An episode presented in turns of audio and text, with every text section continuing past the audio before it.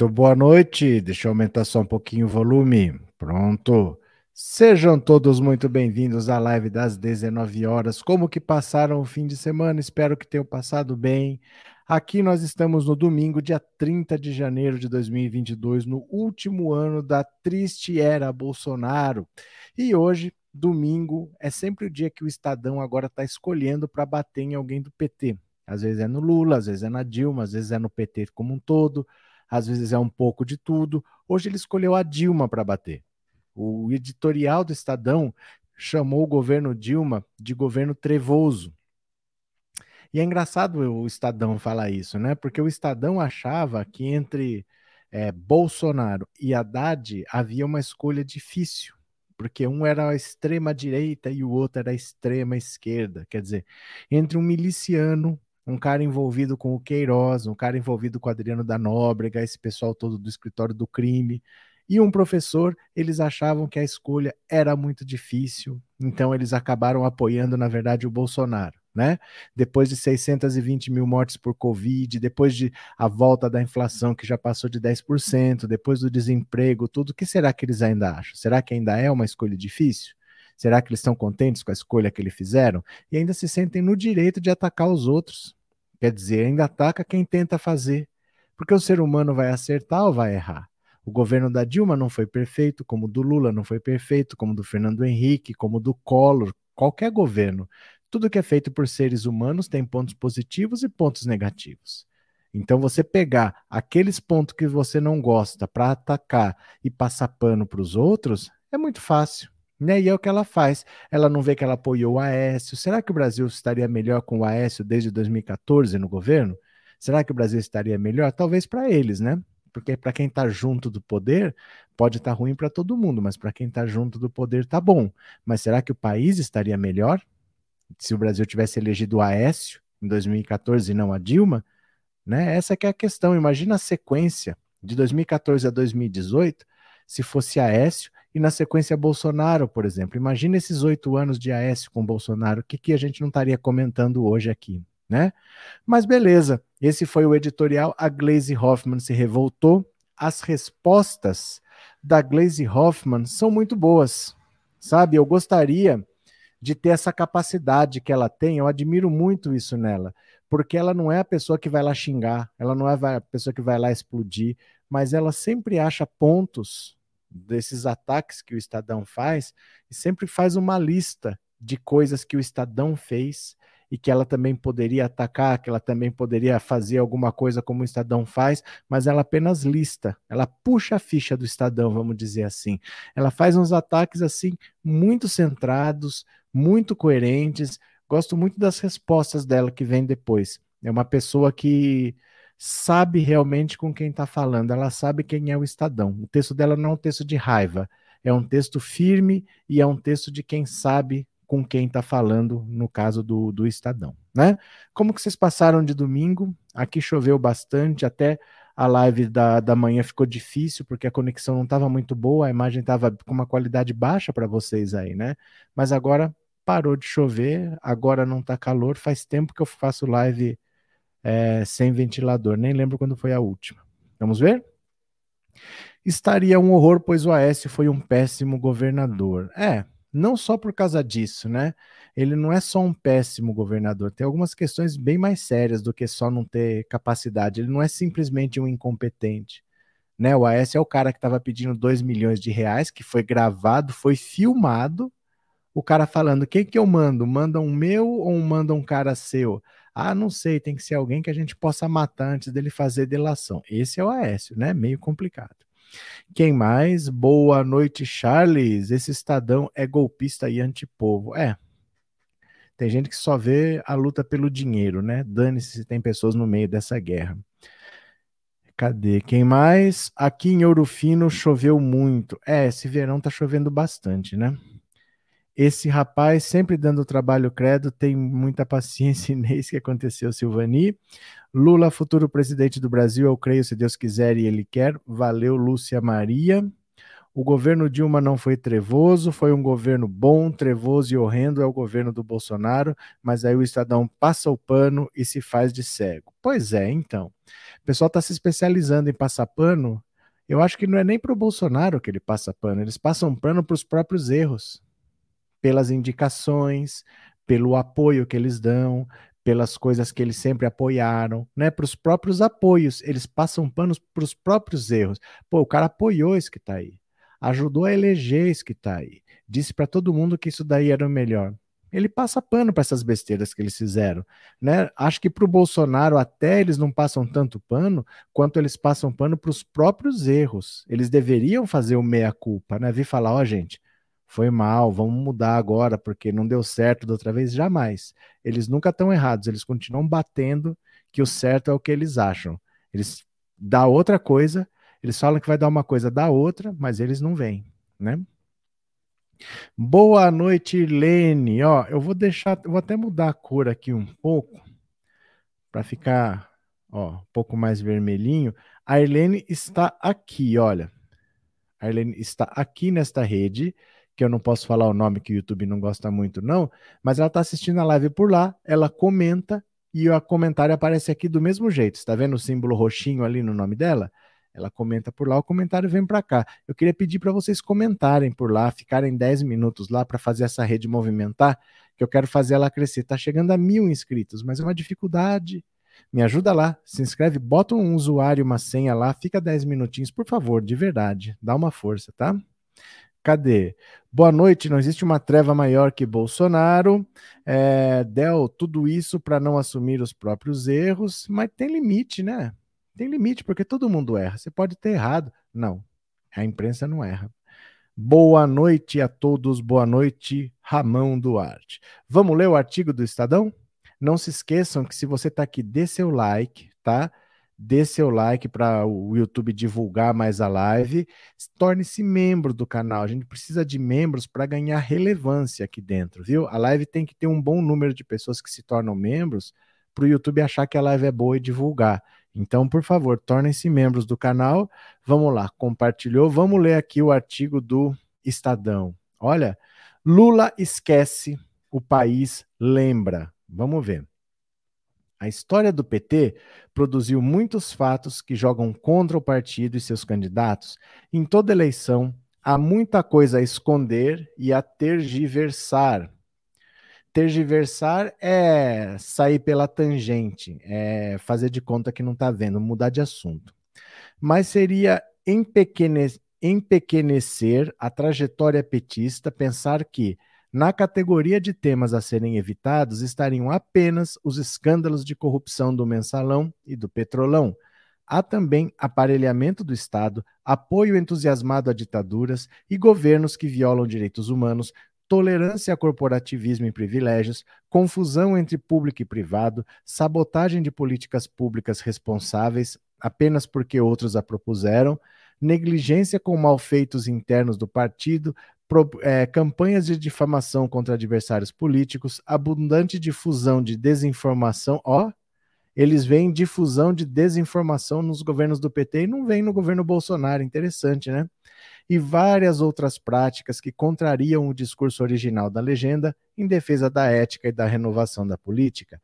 Trata-se de um longo passivo que não surgiu agora e não está apenas relacionado à Lava Jato, mas há um item em toda essa longa lista que se sobressai. É um assunto que Luiz Inácio Lula da Silva tem especial dificuldade de lidar. O líder petista pode até falar no apartamento é, triplex do Guarujá ou do sítio de Atibaia, temas naturalmente desconfortáveis que escancararam ao país o modo como um ex-sindicalista, que sempre bradou contra os patrões, lida de fato com os empreiteiros camaradas, mas não faz ideia de como abordar esse assunto. Dilma Rousseff e seu trevoso governo. É um tema difícil, tanto pela evidência do desastre que foi o período de Dilma Rousseff no Palácio do Planalto, como pela responsabilidade direta de Lula no caso. O líder petista decidiu que Dilma Rousseff seria candidata do PT à presidência da República em 2010. Afinal, esta é a visão de tarefas na legenda que ele diz democrática. Lula decide, os outros obedecem. Segundo palavras do próprio Lula, a relação entre os dois é de criador e criatura. O líder petista pode não ter mais nenhum interesse em lembrar, mas ainda estão frescos na memória do país os resultados produzidos pela criatura lulista. Recessão econômica, crise social, inflação, desemprego, desorganização da economia, manipulação de preços e irresponsabilidade fiscal, que incluiu, entre outras manobras, as famosas pedaladas. Tudo isso não se deu ao acaso, foi obra do voluntarismo de Dilma Rousseff, mas foi muito mais do que simples equívoco individual. Sem nenhum exagero, o governo Dilma foi a gestão dos sonhos dos petistas, com a aplicação sem freios, sem limites e sem diálogo de todas as teorias ultrapassadas e equivocadas que o PT sempre defendeu e, pasmem, ainda defende. O resultado ficou evidente para o país. Tão presente nas eleições de 2018, o sentimento antipetista não foi mera consequência das decisões da Justiça Federal de Curitiba. O problema foi muito mais profundo. Com Dilma Rousseff, a população experimentou o que é um governo com o PT pondo em prática suas teses e ideias. Pouquíssima gente que pouquíssima gente quer isso de volta e para por saber bem a dimensão dessa rejeição, Lula deseja de todas as formas esconder Dilma Rousseff e seu governo a quem queira diminuir ou relativizar a ojeriza do eleitorado com a gestão de Dilma no Palácio do Planalto, basta lembrar o resultado das eleições de 2018 para o Senado em Minas.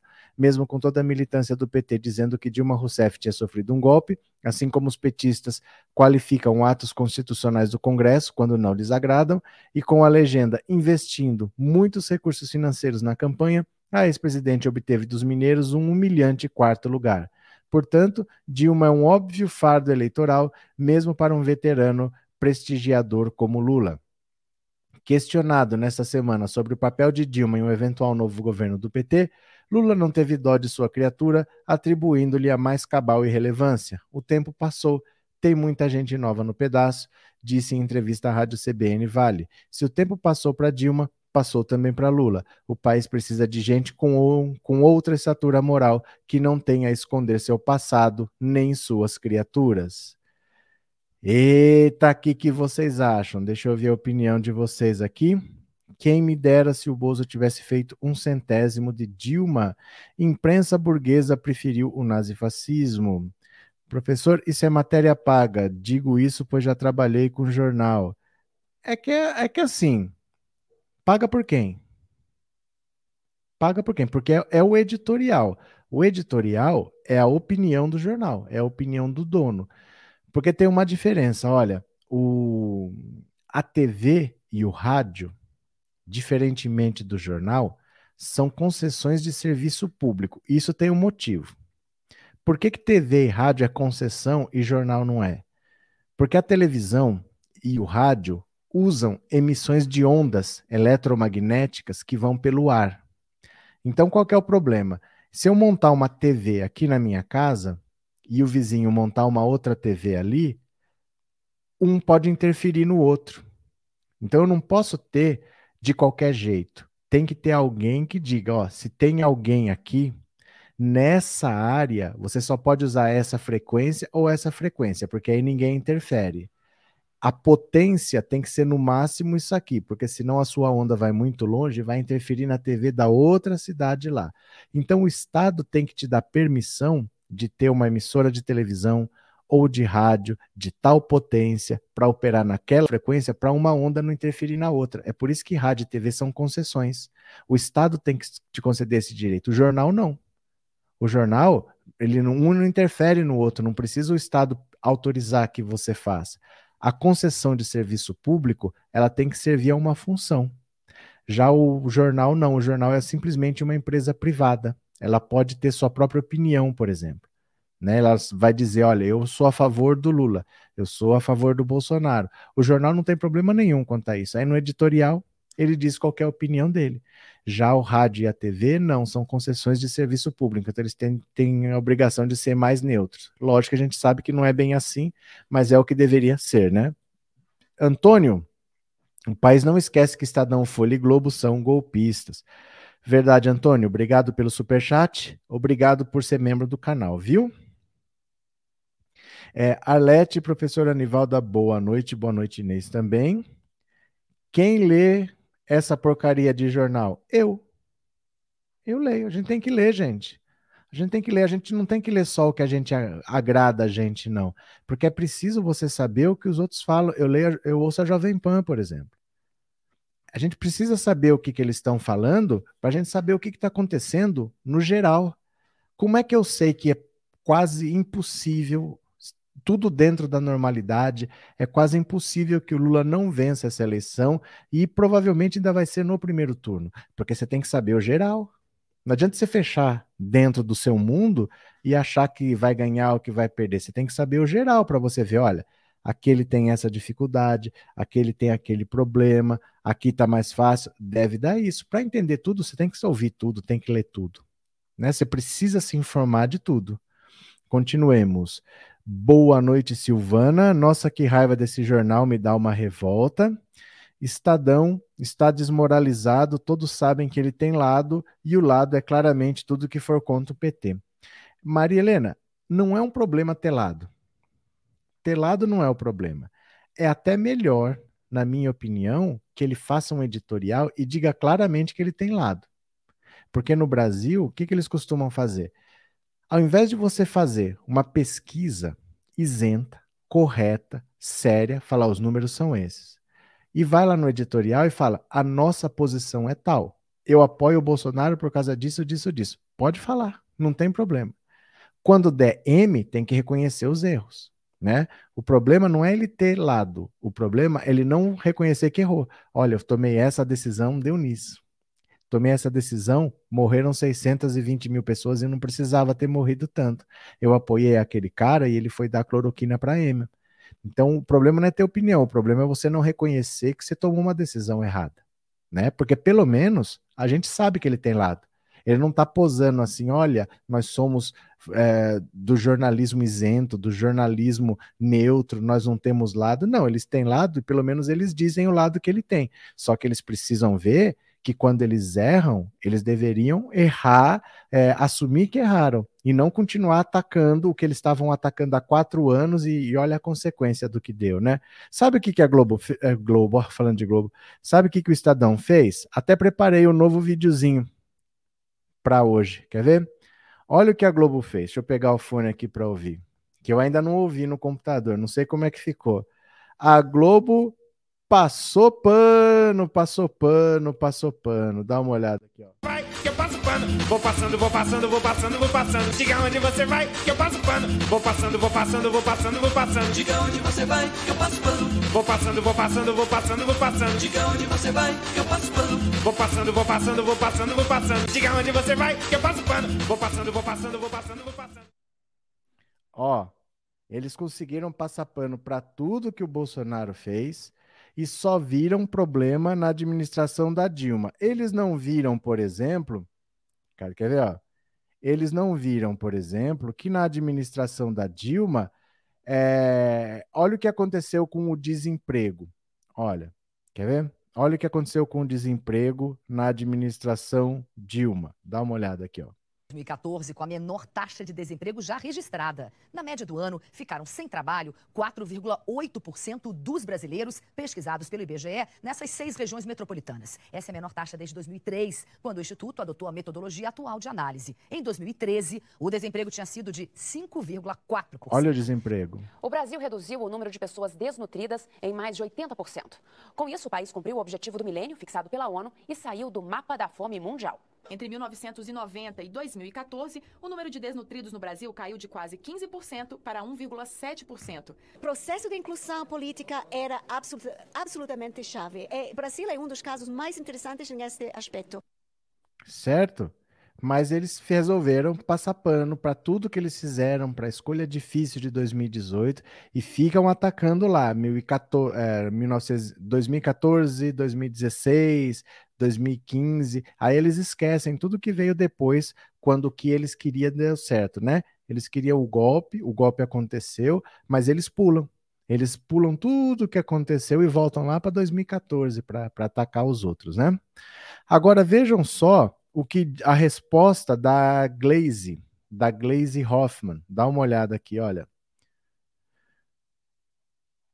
Glaze reage à editorial do Estadão que distorce fatos e ataca Dilma. Apoiou Aécio e Cunha. Olha, a presidente do PT, Glaze Hoffmann, reagiu ao ataque do Estadão a Dilma Rousseff. O editorial classifica o governo dela como trevoso. O Estadão tem memória seletiva. Quer esquecer que no governo Dilma o Brasil saiu do mapa da fome, alcançou o pleno emprego, fez o Minha Casa Minha Vida, consolidou o pré-sal e fez os bancos privados derrubarem as taxas. Tudo isso junto com o PT. O Estadão quer esquecer que apoiou Aécio, apoiou Eduardo Cunha e suas pautas bomba, apoiou o golpe, a retirada de direitos dos trabalhadores e a política neoliberal de Temer e Paulo Guedes, que destruiu todas aquelas conquistas. Por fim, a presidente do PT lembrou do editorial de 2018, na prática, um apoio a Bolsonaro. O Estadão quer esquecer que fez uma escolha difícil para colocar Bolsonaro no governo, com seus fascistas e milicianos. Façam quantos editoriais quiserem, como o deste domingo. Isso o país não esquecerá. Né? Basicamente é isso, não é? Não? Cadê? No governo Dilma, os carrinhos de supermercados eram cheios, hoje é só na cestinha. O Estadão apoiou Aécio e Cunha em 2018 se recusou a refutar Bolsonaro eu fico no pé do Moro e outros nas redes nunca respondem, mas todos vêm. Globo, Record e SBT, tudo lixão. As coisas boas que o PT fez, eles não falam. Uh, o povo sabe quem fez o melhor governo. No governo do PT tínhamos emprego, saúde, comida no prato e filho de pobre na universidade. Que matéria tendenciosa e parcial. Só faltou dizer que teve tortura nos governos do PT. Isso tudo é ódio ou medo do comunismo? Assim vai ser a campanha, todos contra Lula. Espero que eles não consigam influenciar o povo. Trevosos eram governos militares apoiados por esses jornais que só se preocupam com os novos anunciantes das privatizações. Boa noite, Henrique. É, meu povo, é muito triste você ver esse pessoal que apoia qualquer porcaria desde que seja contra o povo. Né? Eles apoiam qualquer coisa que seja contra o povo. Não liga se que está fazendo, se está oferecendo cloroquina para EMA, se está boicotando a vacinação infantil. Todos esses absurdos do Bolsonaro, tudo bem. Sendo contra o povo, não tem problema, né? Essa imprensa não vale, não vale o que o gato enterra. Cadê? Que mais? Silvani Duque, 13. É, professor, você acompanhou as eleições de Portugal? Não. Meu assunto não é Portugal, não é Europa. De verdade, eu não acompanho. Não é que eu não acompanhei essa eleição. Eu não costumo acompanhar, porque é muita coisa. Não dá para acompanhar o mundo inteiro, não. Se eu acompanhar fora, eu não vejo aqui. É coisa demais que acontece aqui. Então, ou faz uma coisa ou outra. Tudo bem feito não dá. Né? Então, eu não acompanho de verdade. assim. Eu olho muito por cima mas eu não me aprofundo porque é muita coisa, não dá para você entender uma coisa e outra. Gente, o Brasil não para de gerar notícia. Né? O Brasil não para de gerar notícia. Isso é porque é o recesso do judiciário, é o recesso do legislativo, e, e é isso, assim, é tanta coisa diferente, não dá. Não tenho como, viu? Lula vai vencer no primeiro turno, não adianta atacar. Agora, quanto mais ele bater em Lula, mais o favorecem. Pronto. Boa noite, Jorge Oliveira. Boa noite. Cadê? É, o Globo tem que fechar essa desgraça. Mas não vai fechar, né? Não adianta. Professor Roberto Aécio Neves vivia aqui no Rio de Janeiro, na Boemia. olha, guia, olha. O povo tem que se vacinar e resistir, pois aos poucos os antivax estarão em extinção. Os Milton Santos, o pedir mais cedo é outro que ataca o PT. Hoje, hoje, mas no governo Lula ele apoiava o Lula. É, esse pessoal é assim, eles vão atrás do dinheiro, onde eles acham que está o dinheiro, né? Eles não ligam, não. Já apoiou muito Lula, apoiou a Dilma até, o Edir Macedo.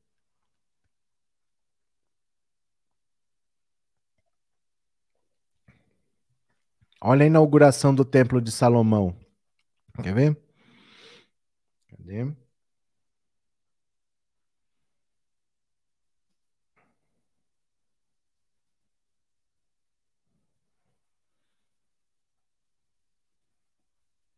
Olha aqui, ó. Ó. Já apoiou muito. Ó, o Edir Macedo e a Dilma. Ó. Já apoiou muito. Eles vão onde está o dinheiro. Olha aqui, ó. Temer, Dilma, Edir Macedo, aqui, ó. Já apoiou muito, ó. Em várias ocasiões. Olha. É assim, gente. Onde tiver o dinheiro, onde tiver o interesse, eles vão. Se interessar, volta a apoiar de novo. Esse pessoal não liga, não. Esse pessoal não tá nem aí. Ó. Esse pessoal não tá nem aí. Eles são, eles eram, ó. Olha o Alckmin aqui também, o Templo de Salomão. Olha aqui. Templo de Salomão. Né? Então já apoiou muito. Se está reclamando hoje, se hoje é do capeta, esteve lá. Hoje reclama, mas esteve lá. Então é assim que funciona, né, na política. Eu não preciso ler jornais, mentir sozinho, eu sou capaz. Raul Seixas. O cara nem confirmou a candidatura e já começaram as armações contra. Contra quem, Márcia? Contra quem? É, cadê quem mais?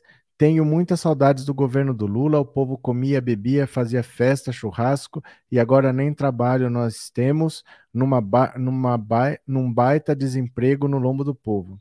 Edson, e demora, viu? Demora. Você não acha que o Lula entrou primeiro de janeiro, dia 2 você está fazendo churrasco de novo, porque demora. O governo Fernando Henrique, por exemplo, que destruiu o Brasil também, o Lula conseguiu colocar a casa em ordem no segundo mandato. O primeiro ainda tinha desemprego alto, inflação alta que foi caindo, foi caindo, mas até chegar num nível bom demora uns 3, 4 anos. Então não acho que no dia 2 de janeiro resolveu tudo, não. Vai demorar. Ó, a inflação de um ano, boa parte dela não tem como fugir. Vai estar tá no ano seguinte. Porque tem vários preços, por exemplo, só um exemplo: energia elétrica de um ano para o outro é reajustado de acordo com a inflação. Então, por exemplo, se a inflação foi 10%, no ano que vem você já garantiu que pelo menos a energia vai subir 10%, porque é de acordo com a inflação do ano anterior. Então, quando você pega a inflação total, vamos dizer que esse ano 2021 fechou em 10%.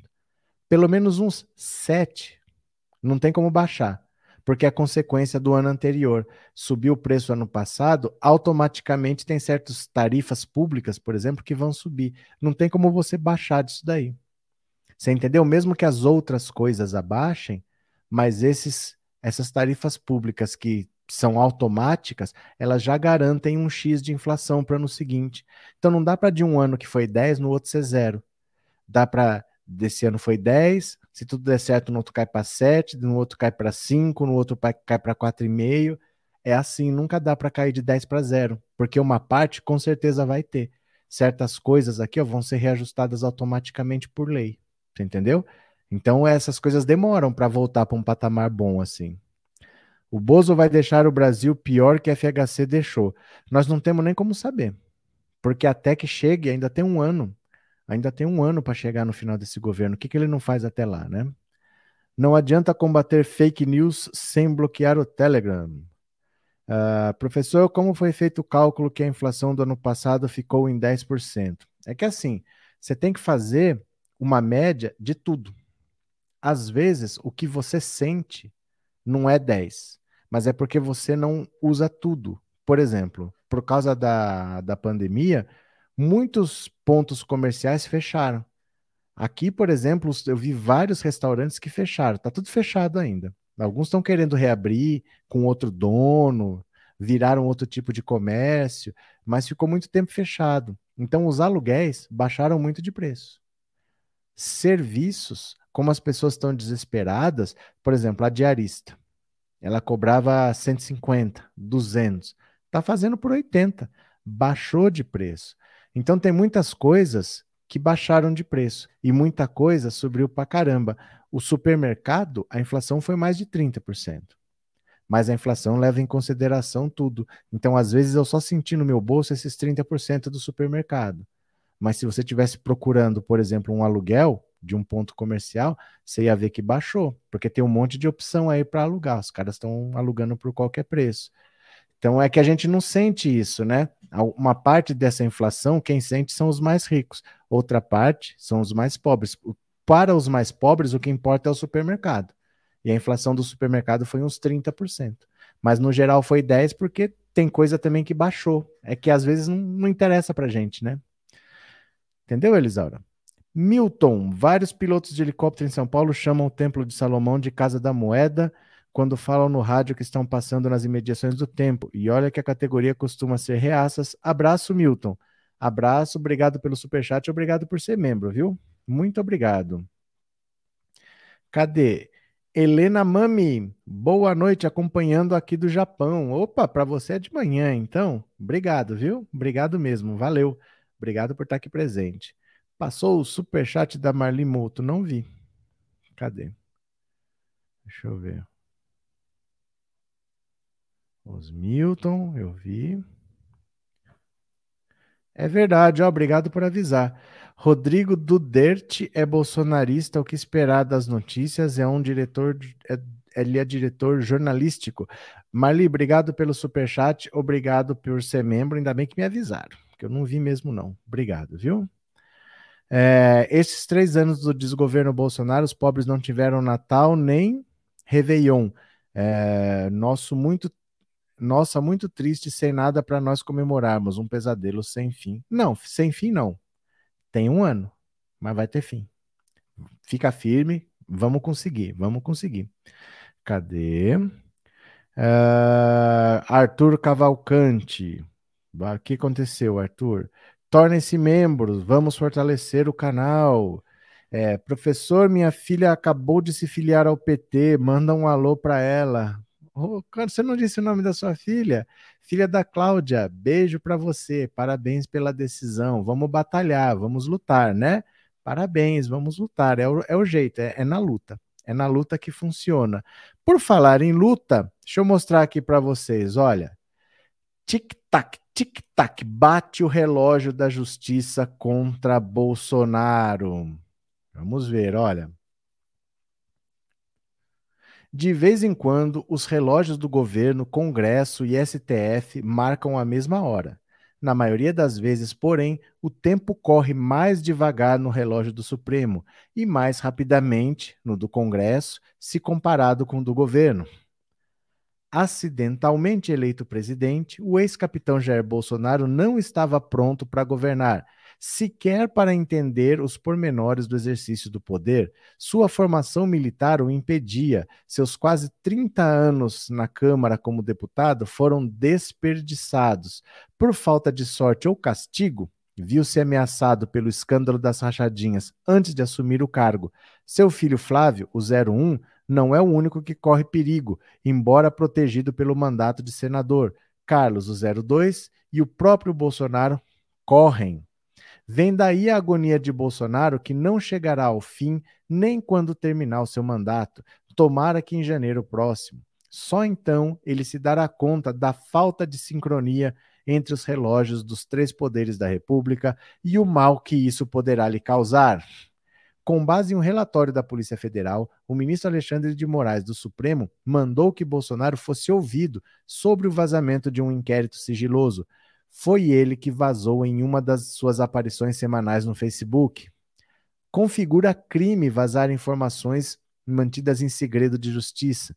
Eram sobre um ataque de hackers ao sistema de votação eletrônico. Bolsonaro vazou-as para desacreditar a segurança no sistema e em campanha pela volta do voto impresso. Era para defender-se que deveria ter ido depor. Ao recusar-se, com medo de ser filmado pela imprensa, Bolsonaro desrespeita a ordem judicial. O mais provável é que nada lhe aconteça por enquanto, mas o tempo no relógio da justiça passa lentamente. Um presidente da República pode, no máximo, desfrutar de imunidade por oito anos consecutivos, a soma de dois mandatos. Ministro do Supremo pode ficar por lá até completar 75 anos de idade. Faltam 22 anos para que Alexandre se aposente. Em setembro, ele assumirá a presidência do TSE e comandará as eleições no mês seguinte. Não só. Por ele, passarão todas as ações que questionem mais tarde o comportamento dos candidatos e o resultado das eleições. Como ministro do Supremo, Alexandre preside dois inquéritos que tiram o sono de Bolsonaro e de seus filhos. um sobre a produção e distribuição de notícias falsas, o outro sobre o financiamento de manifestações públicas hostis à democracia.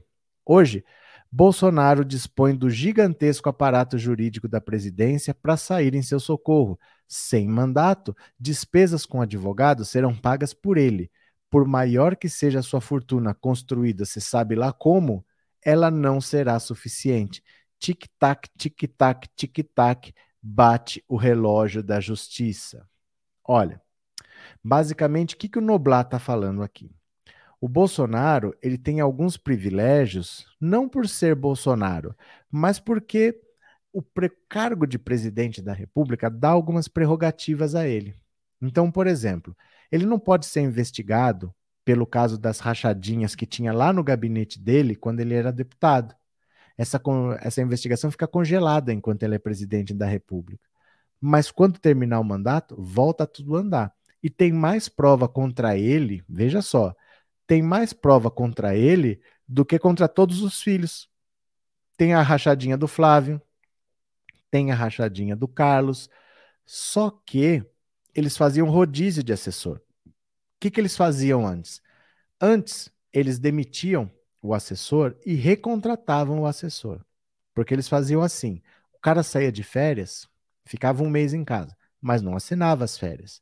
Fazia hora extra, mas não recebia hora extra. Ele não compensava banco de horas nem nada. Ele deixava um monte de dinheiro lá guardado. Aí demitiu o cara.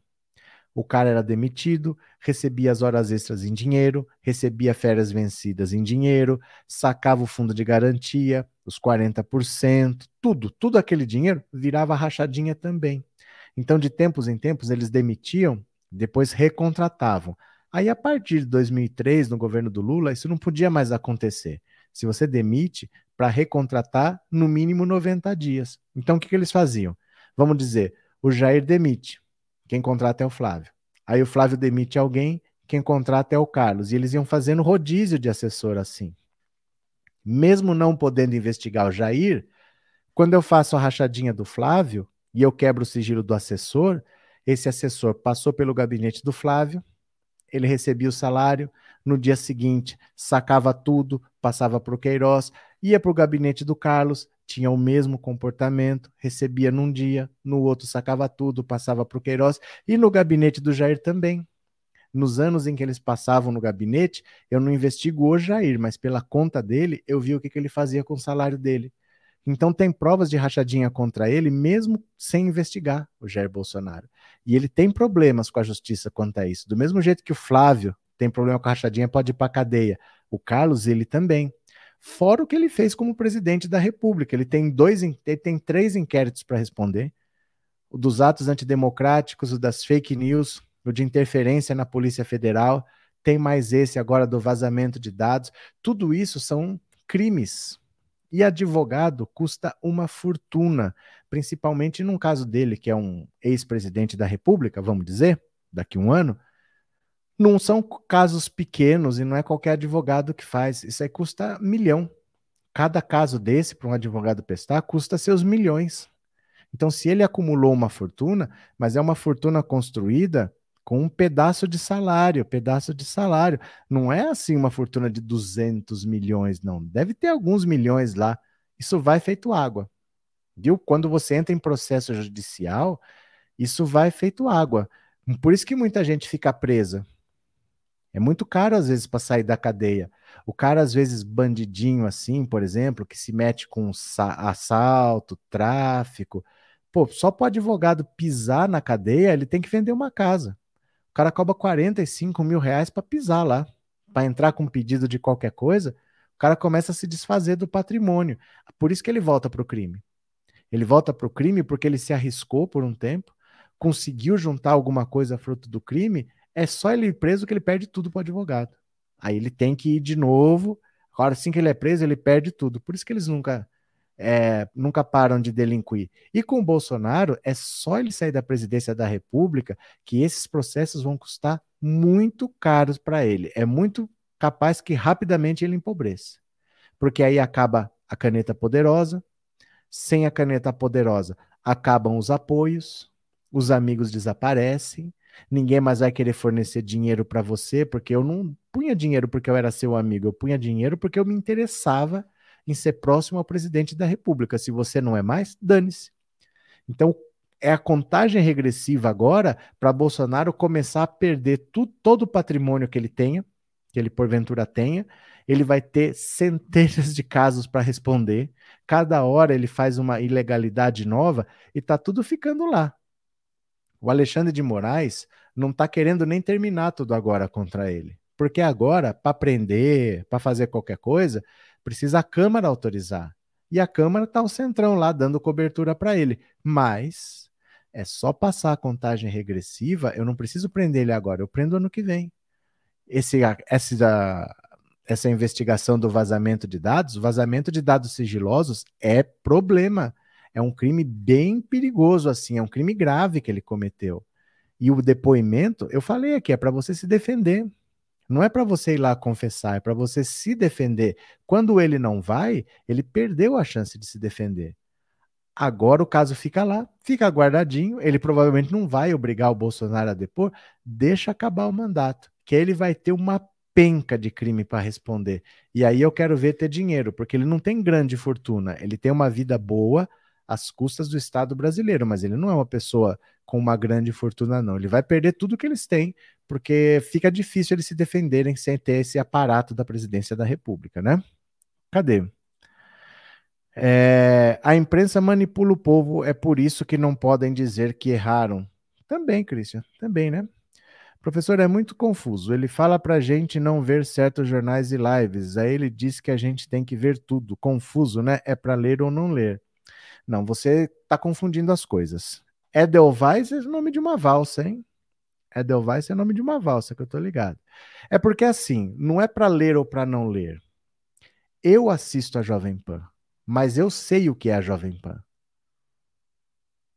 Eu não sei se você está entendendo o que eu estou dizendo. Eu não estou me informando pela Jovem Pan. Eu estou vendo o que eles estão falando. É diferente. Eu sei quem é o Rodrigo Constantino. Eu não estou ouvindo o Rodrigo Conselho que eu quero preciso de informações. O problema, quando eu falo para vocês não assistirem esses canais, é porque vocês vêm aqui desesperados com o que eles falaram. Ai, mas eles falaram isso, eu falei isso. Eu falei, mas gente, o que, que você está assistindo esse canal? O que, que você está ouvindo aí? Você está dando importância para ele? Você não sabe que é canal de fake news? O que, que você foi fazer lá? A diferença é que as pessoas assistem como fonte de informação. O cara fala lá que vacina mata, o cara acredita que vacina mata. Quando eu assisto, eu assisto sabendo quem eu estou assistindo. E vocês devem assistir, mas não porque você quer informações, é porque você precisa saber o que eles falam. É diferente de você falar assim: olha, preciso da opinião do Caio Coppola. Você não precisa da opinião do Caio Coppola. Você tem que saber o que ele está falando, porque vai repercutir no meio deles. Você tem que saber o que eles falam mas não para você tomar aquilo como uma verdade. Nossa, falaram que vai prender o Lula. Aí vem desesperado aqui porque eles falaram que vai prender o Lula. Deixa falar.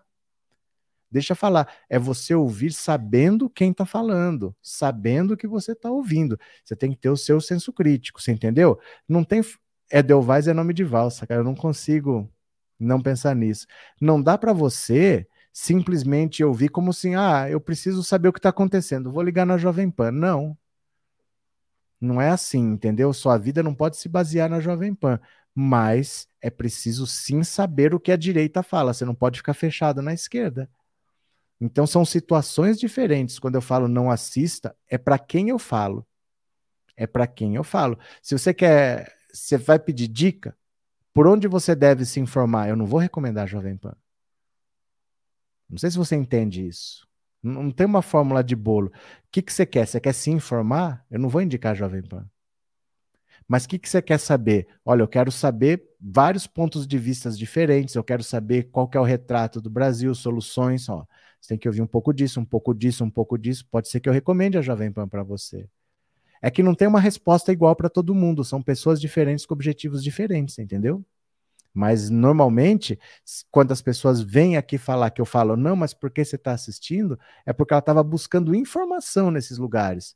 Ah, eu fui numa live de direita e eles falaram tal coisa, será que vai acontecer? Mas, gente, é que Se é para você acreditar neles, aí eu vou falar: o que, que você foi fazer lá então? Porque você não tá, você não é desse campo ideológico, você não acredita no que eles falam, então o que, que você foi fazer lá? São coisas diferentes, tá? Não sei se deu para entender. Agora me explica, a Edelweiss é seu nome mesmo? Me explica, fiquei curioso.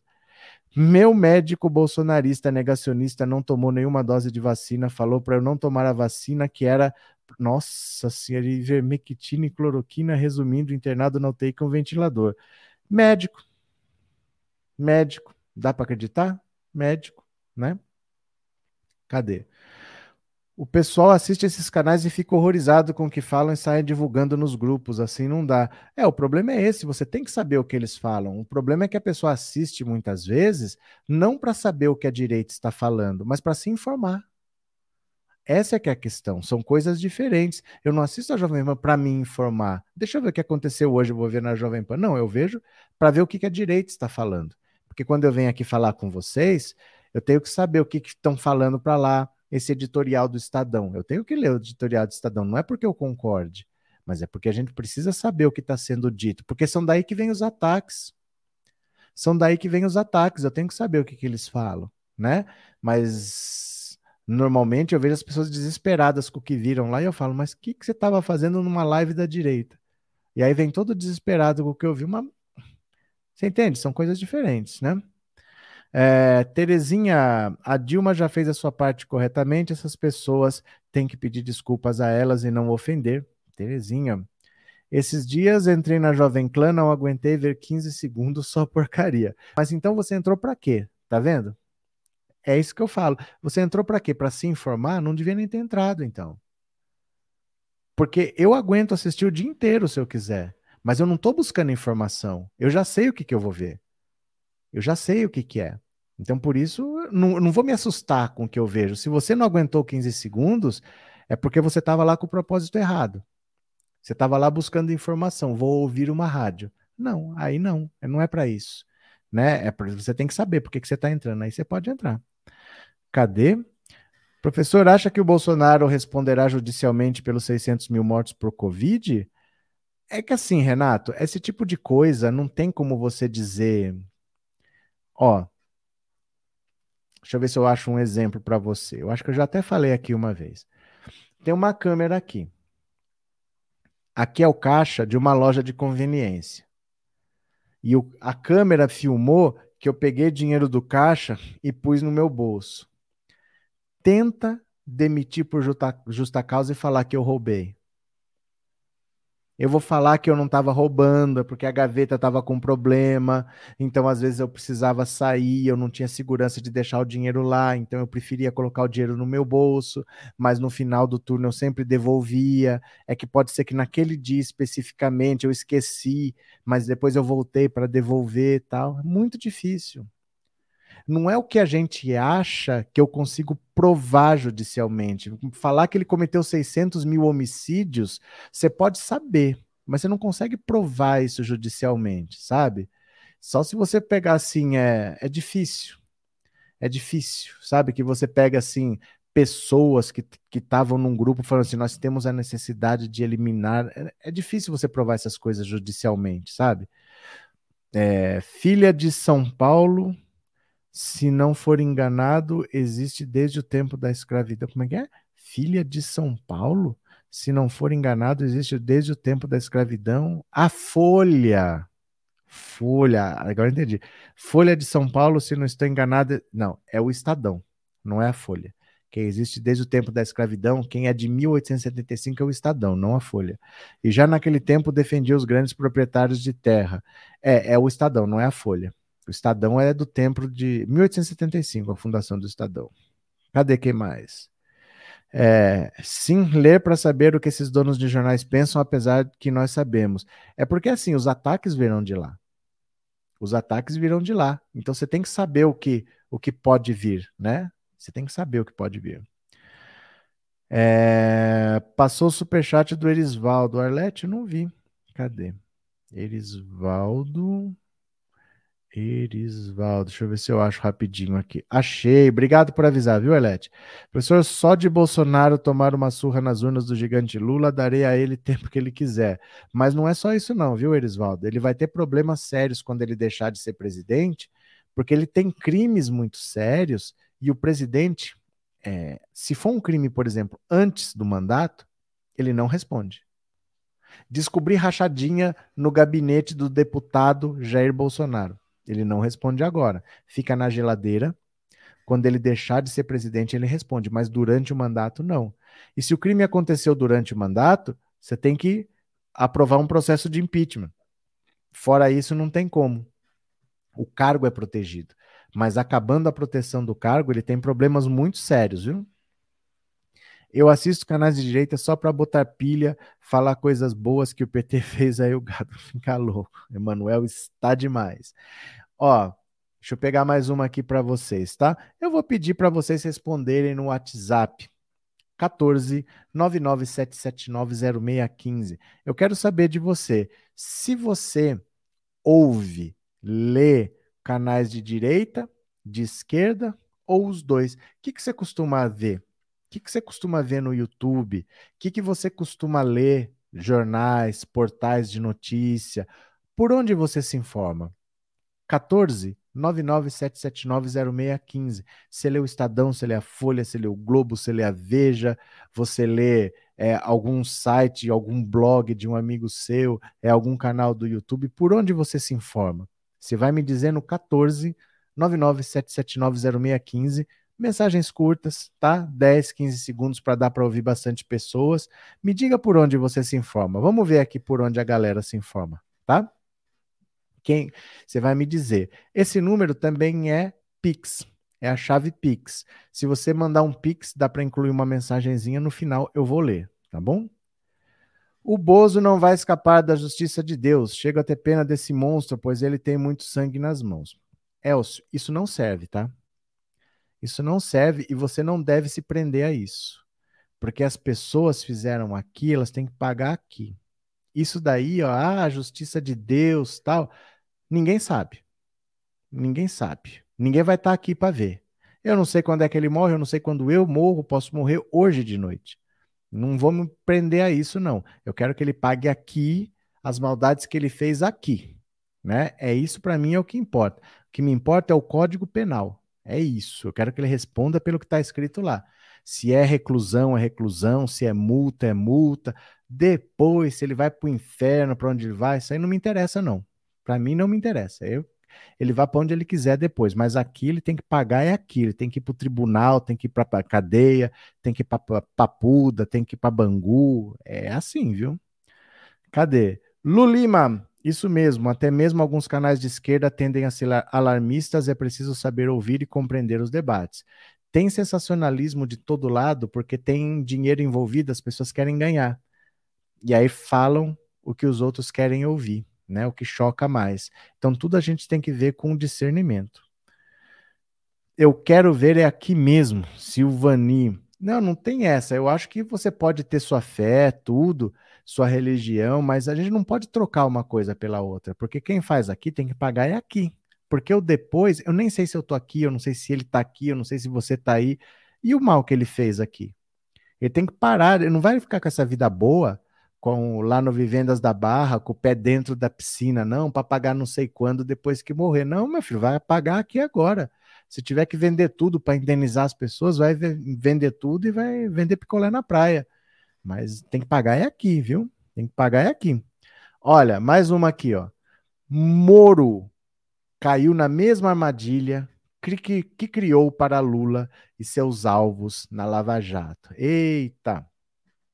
O ex-juiz Sérgio Moro caiu em armadilha semelhante àquela que criou para seus alvos na Operação Lava Jato, entre eles o ex-presidente Lula, o que mostra que o mundo não gira, ele capota. Apesar de ter revelado que faturou em um ano ao menos 3,7 milhões como consultor da Alvarez e Marçal, que atua como administradora judicial das companhias condenadas por ele na Lava Jato, como a Odebrecht e a OAS, Moro continua a ser cobrado para se explicar por essa incômoda relação. O mais importante, a natureza e os destinatários de seus serviços até agora não vieram à tona. Tanto Moro quanto a sua contratadora dizem que não há conflito de interesses, pois Alvarez e Marçal foi escolhida pela Justiça para a milionária tarefa e que o ex-ministro Jair Bolsonaro assinou uma cláusula em que não atuaria com quem não condenou ou investigou. Claro que as justificativas não bastam. Nos processos contra o ex-presidente Lula, o então juiz defendeu a teoria de que não parecia ser necessário demonstrar que os mesmos valores recebidos da Petrobras pela OAS e pela Odebrecht tinham sido usados supostamente em benefício de Lula, como na reforma do sítio de Atibaia. Disse que o dinheiro é fungível, mistura-se na rede bancária e é objeto de operações de compensação em contas de um grupo empresarial. Ou seja, para ele, não importava que conta recebeu, mas quais as relações estabelecidas e quem eram os beneficiários. Por essa lógica, críticos de Moro batem na tecla de que o dinheiro da Caixa que pagou as suas consultorias pertence à mesma Alvarez e Marçal, que recebeu recursos pagos por empreiteiras que ele quebrou através de suas decisões. Dinheiro que, levando em conta as sentenças do ex-juiz, também estava misturado com dinheiro público desviado da Petrobras. Outro ponto é o contexto. O então juiz federal consideraria que era o bastante um contexto aparentemente promíscuo para um ato de ofício contra um investigado sem uma prova sólida, uma quebra de sigilo, por exemplo. E neste caso, qual o contexto? Depois que deixou a vida pública, Moro foi trabalhar para Alvarez e Marçal, que recebe um bom dinheiro ao ter sido escolhida por juízes para atuar na recuperação das empresas da Lava Jato. Com base nisso, o então responsável pela 13ª Vara de Curitiba, Sérgio Moro, exigiria mais explicações do cidadão Sérgio Moro a esca escarafuncharia e escarafuncharia todos os seus ganhos, como fez com aqueles que tornou réus. Na live em que revelou os valores recebidos pela consultoria, ele desafiou Lula a abrir os valores que faturou com palestras após deixar a presidência. Contudo, ele quebrou o sigilo da empresa de palestras do ex-presidente em 2016, dados que foram vazados à imprensa. Quantos consultores já recusaram trabalhos por conta de impeditivos morais e éticos envolvidos? É no mínimo estranho Moro ir trabalhar com conceitos como compliance, due diligence, ESG e ter ignorado que o princípio fundamental é a transparência, que precisa ser dada mesmo quando ela não é prevista em lei. Explicações mais detalhadas sobre a natureza do trabalho de Moro para Alvarez e Marçal precisam ser fornecidas até para que possamos compreender como e se ele realmente acredita que a separação entre a coisa pública e os interesses privados valem para todos ou apenas para seus adversários políticos. Ele pode ganhar dinheiro na iniciativa privada, não precisa fazer voto de pobreza. A questão é que o contexto em que isso aconteceu gera 3,7 milhões de perguntas que o próprio que o pré-candidato à presidência da República parece fazer de tudo para não responder. Então veja só, a armadilha que o Sérgio Moro caiu é que ele sempre tinha uma desculpa para dizer que o Lula tinha que explicar, tinha que explicar, tinha que explicar, mesmo quando não tinha que explicar. Então, por exemplo, a empresa de palestras do Lula é uma empresa com CNPJ. O Lula fazia uma palestra, recebia por essa palestra, declarava, pagava imposto, não tem nada de errado nisso. Mas o Sérgio Moro dizia que se tinha algum dinheiro sujo da Petrobras lá no triplex do Guarujá, e isso era para o benefício do Lula, então na conta do Lula tinha dinheiro sujo. E aí tudo se misturava. Então, mesmo que esse dinheiro aqui fosse limpo, ele estava numa conta que tinha dinheiro sujo e tudo se contaminava. Então, por causa daquilo ali, eu vou exigir a quebra de sigilo disso aqui que não tem nada a ver. E vou exigir a quebra de sigilo daquilo lá. Ele sempre tinha uma desculpa esfarrapada do tipo: olha, aqui teve um problema aqui, vou pedir quebra de sigilo lá. E tudo para ele tinha que ser feito, nada era suficiente. Agora isso está se voltando contra ele. Apesar dele falar que é um contrato particular, apesar dele expor os valores, as pessoas agora querem saber mais, porque o próprio Sérgio Moro ensinou que se ele visse qualquer coisa lá, ele saía pedindo quebra de sigilo de tudo para cá, com a desculpa de que aquilo lá contaminava aquilo tudo. Entendeu? Então agora as pessoas não aceitam mais uma resposta simples dele, porque ele nunca aceitou uma resposta simples de ninguém e ele não está querendo dar as respostas mais complexas. Por exemplo, o que ele fazia? Ele fazia o que exatamente nessa empresa? Ele não fala. Por que, que ele não dá o nome de uma empresa para a qual ele trabalhou? Porque a empresa é uma empresa de consultoria, essa Alvarez e Marçal. Ela fornece o serviço dela para outras empresas. Para qual outra empresa o Sérgio Moro trabalhou nesse caso? Como funcionário da Alvarez e Marçal, ele prestou consultoria para qual empresa? Fala o nome de uma, para a gente saber que ele trabalhou. Essa empresa que é, tem sede em Nova York, por que, que ele morava em Washington? O que, que, tem a ver uma coisa com a outra? Por que, que ele não morava, então, onde a empresa trabalha? A empresa era em Nova York, ele foi para os Estados Unidos, mas não foi para Nova York, foi para Washington. O que, que aconteceu? Né? E ele não responde essas coisas. Então, ele vai se complicando, vai perdendo credibilidade. E quem está crescendo com isso é o Ciro Gomes. O Ciro Gomes está batendo nele todo dia. Cada vez que ele dá uma entrevista, vem o Ciro Gomes e bate nele. Aliás, está virando chacota.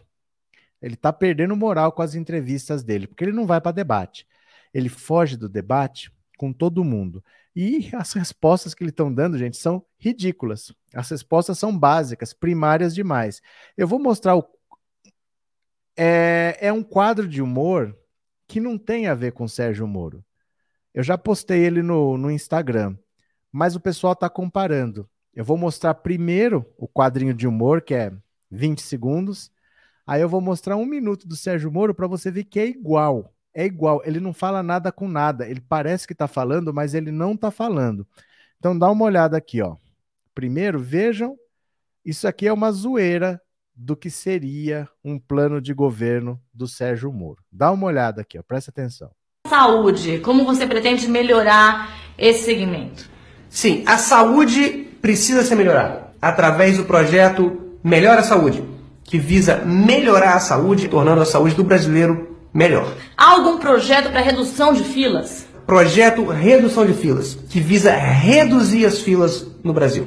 Então nós vamos quebrar filas que são grandes em duas filas médias ou três filas pequenas. Então uma fila de 1.200 metros pode ser duas filas de 600. menos metros. Exatamente, 600 metros. Vocês estão vendo como é? A brincadeira é que fala, fala, fala, mas só fala coisa óbvia que não quer dizer nada. Mas veja como que o Sérgio Moro fala, se não parece exatamente isso. Dá uma olhada. Quer ver? Olha. Para esse país que está tão empobrecido. Olha, a pro nossa proposta é focada na retomada do crescimento econômico. E aí tem que traduzir para as pessoas. O que, que isso significa? A volta do emprego, crescimento do emprego, tá? É, aumento de salários com o tempo com o crescimento econômico. Agora, existe uma série de caminhos para que você atinja esse objetivo. Né, tem as propostas desses dois extremos são mais ou menos no seguinte sentido: pedem ao povo brasileiro que dê um cheque em branco, para que gastem como for, como quiserem. Aí, se com mágica, o Brasil vai sair da crise. Na verdade, a gente sabe que Mas já não deu certo lá em 2014. Mas vai 2016. fazer o quê? O país vai cair numa profunda recessão, né, se essa proposta que se é apresentado pelo Lula, que simplesmente vai começar a cair picanha do céu, cerveja sair do jorrado. Mas vai fazer o quê? As pessoas sabem, as pessoas não são burras. Os brasileiros são inteligentes. Mas vai fazer o quê? Que propostas de políticos têm que ter racionalidade, tem que ter algum sentido. Mas, ministro, mas qual é a sua proposta visando a pobreza? Porque isso que o senhor insinuou aí me lembra aquela frase antiga: vamos fazer o bolo crescer para depois dividir. Não, veja bem. Dizer, é, gente... é, o crescimento Olha, econômico. Claro, o crescimento econômico é ótimo quando vier. Primeiro, mas precisa... enquanto não vem? A gente é a precisa ter propostas de crescimento econômico, investir na educação pública, que são as soluções médio e longo prazo. Não vamos enganar ninguém que só crescendo o país resolve esse problema definitivo. Concomitantemente, isso que eu já falei publicamente, a proposta é que foi construída em conversa com grandes especialistas do Brasil no combate à pobreza, é criar uma governança específica, eu estou chamando de Força Tarefa Nacional de Erradicação da Pobreza, com o objetivo de focalizar as causas que acabam prendendo as pessoas na armadilha da pobreza. Não dá para acreditar. Ele vai fazer uma força-tarefa para decidir quais são as causas que prendem a pessoa na pobreza. Isso aqui, ó, de verdade, compara se não é isso daqui, ó. Saúde, como você pretende melhorar esse segmento? Sim, a saúde precisa ser melhorada através do projeto Melhora a Saúde, que visa melhorar a saúde, tornando a saúde do brasileiro melhor. Há algum projeto para redução de filas? Projeto Redução de Filas, que visa reduzir as filas no Brasil. Então nós vamos quebrar filas que são grandes em duas filas médias ou três filas pequenas. Então uma fila de 1.200 metros pode ser duas filas de 600. menos metros. Exatamente, 600 metros. Não é isso. O Sérgio Moro é isso, gente. É ridículo as coisas que ele fala, porque ele nitidamente não sabe do que está falando ele não tem ideia do que fazer. Então, nós temos um plano construído com especialistas para detectar quais são as casas, as causas que prendem as pessoas à pobreza. Detectar quais são as causas que prendem as pessoas à pobreza. Gente, precisa gerar emprego, precisa valorizar o salário mínimo, precisa ter o objetivo de que a pessoa saia de casa para procurar um emprego e encontre. Não é tão difícil assim. Não precisa de um grupo de especialistas para determinar isso daí. É que ele não sabe o que fazer. E cada vez isso está ficando mais ridículo, né? Mais ridículo. Não tivesse o Lula em jogo, estaríamos à deriva com esses dois, Bozo e Moro, com certeza, né? É, trevoso é o governo do Bozo, sabe Deus o que ele vai fazer na Rússia, coisa boa não é. Cadê? É um completo idiota esse marreco. O marreco está demais, né? Professor Moro prenderia o Sérgio de hoje? Depende. Se o Sérgio de hoje fosse do PSDB, não, né? O problema é esse. O Sérgio de hoje seria o quê? Seria do PT ou seria do PSDB?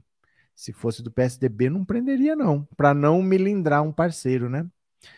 Melhor pedir para fazer as filas sem fileira. Professora Jovem Pan só entrevista a pessoa tipo Dallagnol e Companhia Limitada. É, é. Eles entrevistam Daniel Silveira, eles entrevistam Dallagnol, eles entrevistam Roberto Jefferson, é isso daí. Esse Moro é um ridículo, é muita cara de pau querer ser presidente. Mas, infelizmente, né? Infelizmente, depois do Bolsonaro, tá todo mundo achando que pode. Nessas épocas de eleições, eles dão solução a tudo, mas quando chegam lá, vira bozo nojento. Deixa eu mostrar aqui para vocês, ó. Ó.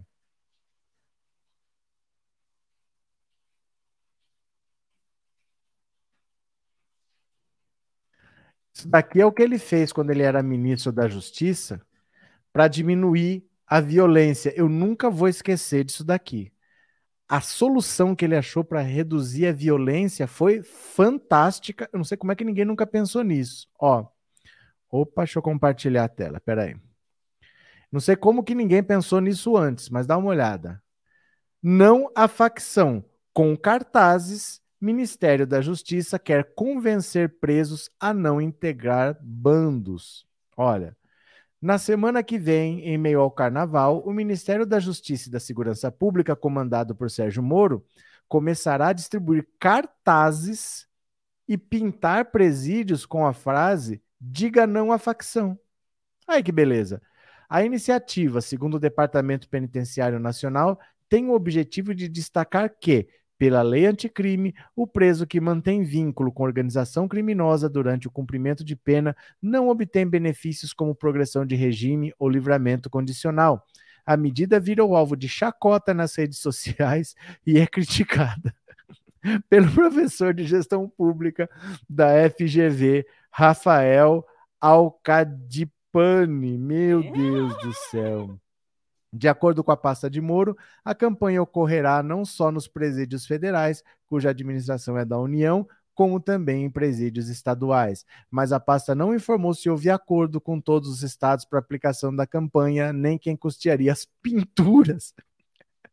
Segundo o jornal Folha de São Paulo, a pasta de Sérgio Moro anunciou hoje uma força-tarefa para ajudar a Polícia Federal em São Paulo no combate ao PCC. Ideia pueril. Para Rafael Alcadipani, professor de gestão pública da GV, a campanha é uma ideia que soa no mínimo pueril, um gasto de dinheiro público desnecessário como o Estado não garante o direito dessas pessoas dentro da prisão, ele não tem a opção de pertencer ou não pertencer a uma facção. Eles são coagidos a pertencer a uma facção criminosa. Ainda de acordo com o professor, o Ministério demonstra uma completa falta de conhecimento das dinâmicas do sistema prisional e é bastante preocupante a gente ver uma ideia desse grau do Ministério da Justiça. Na web, a iniciativa gerou reações de deboche por parte dos cidadãos que acusaram a medida de simplista. Olha só, é, o Ministério da Justiça vai pintar diga não à facção. Luiz Amel disse que conversa com Pernilongos. Digo, vai embora, por favor, e ele vai. Olha aqui, ó. Não entre facção. Ai, gente, não é de hoje que o Sérgio Moro não sabe o que faz. Nem na área dele ele sabe. Ele queria pôr um cartaz dentro do presídio escrito assim: diga não à facção. Era assim que ele ia combater o PCC. Imagina um cara do PCC olhando para aquele cartaz assim. O Sérgio Moro pendurou ali, diga não à facção. Não é possível que o cara pensou que essa era a solução para acabar com a violência. Diga não à facção, botar um cartaz lá, né? É, André Janone seria um ótimo vice para o Lula, ele tem pensamentos iguais. Não, não seria. Você mudou de Ciro Gomes para André Janones. Eu acho que, Rael, eu tô começando a ficar preocupado com você. André Janones não seria um ótimo vice para o Lula. Ele não tem experiência administrativa de nada, meu cara. Ele não foi governador, não foi prefeito, não foi ministro, não foi nada. Ele não é. Gente, para de acreditar no que as pessoas falam. Para acreditar no que Ciro Gomes fala que vai fazer. Para de acreditar no canal do André Janones. Veja o que a pessoa já fez. Não acreditem nessas coisas, pelo amor de Deus, vai.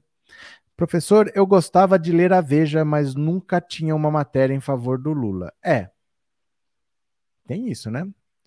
Ah, cadê? É por isso que Bozo e Moro não vão a um debate, o massacre ia ser grande, né? Esse marreco saiu de um pântano. Cadê? Ah, o incrível Sérgio Moro, que foi um juiz, não conhecer a realidade do sistema prisional com esse cartaz ridículo como ele se tornou juiz. Mas não conhece mesmo, não. Mas não conhece mesmo, não. Ele não conhece nada de nada. É verdade isso, ele não conhece nada de nada.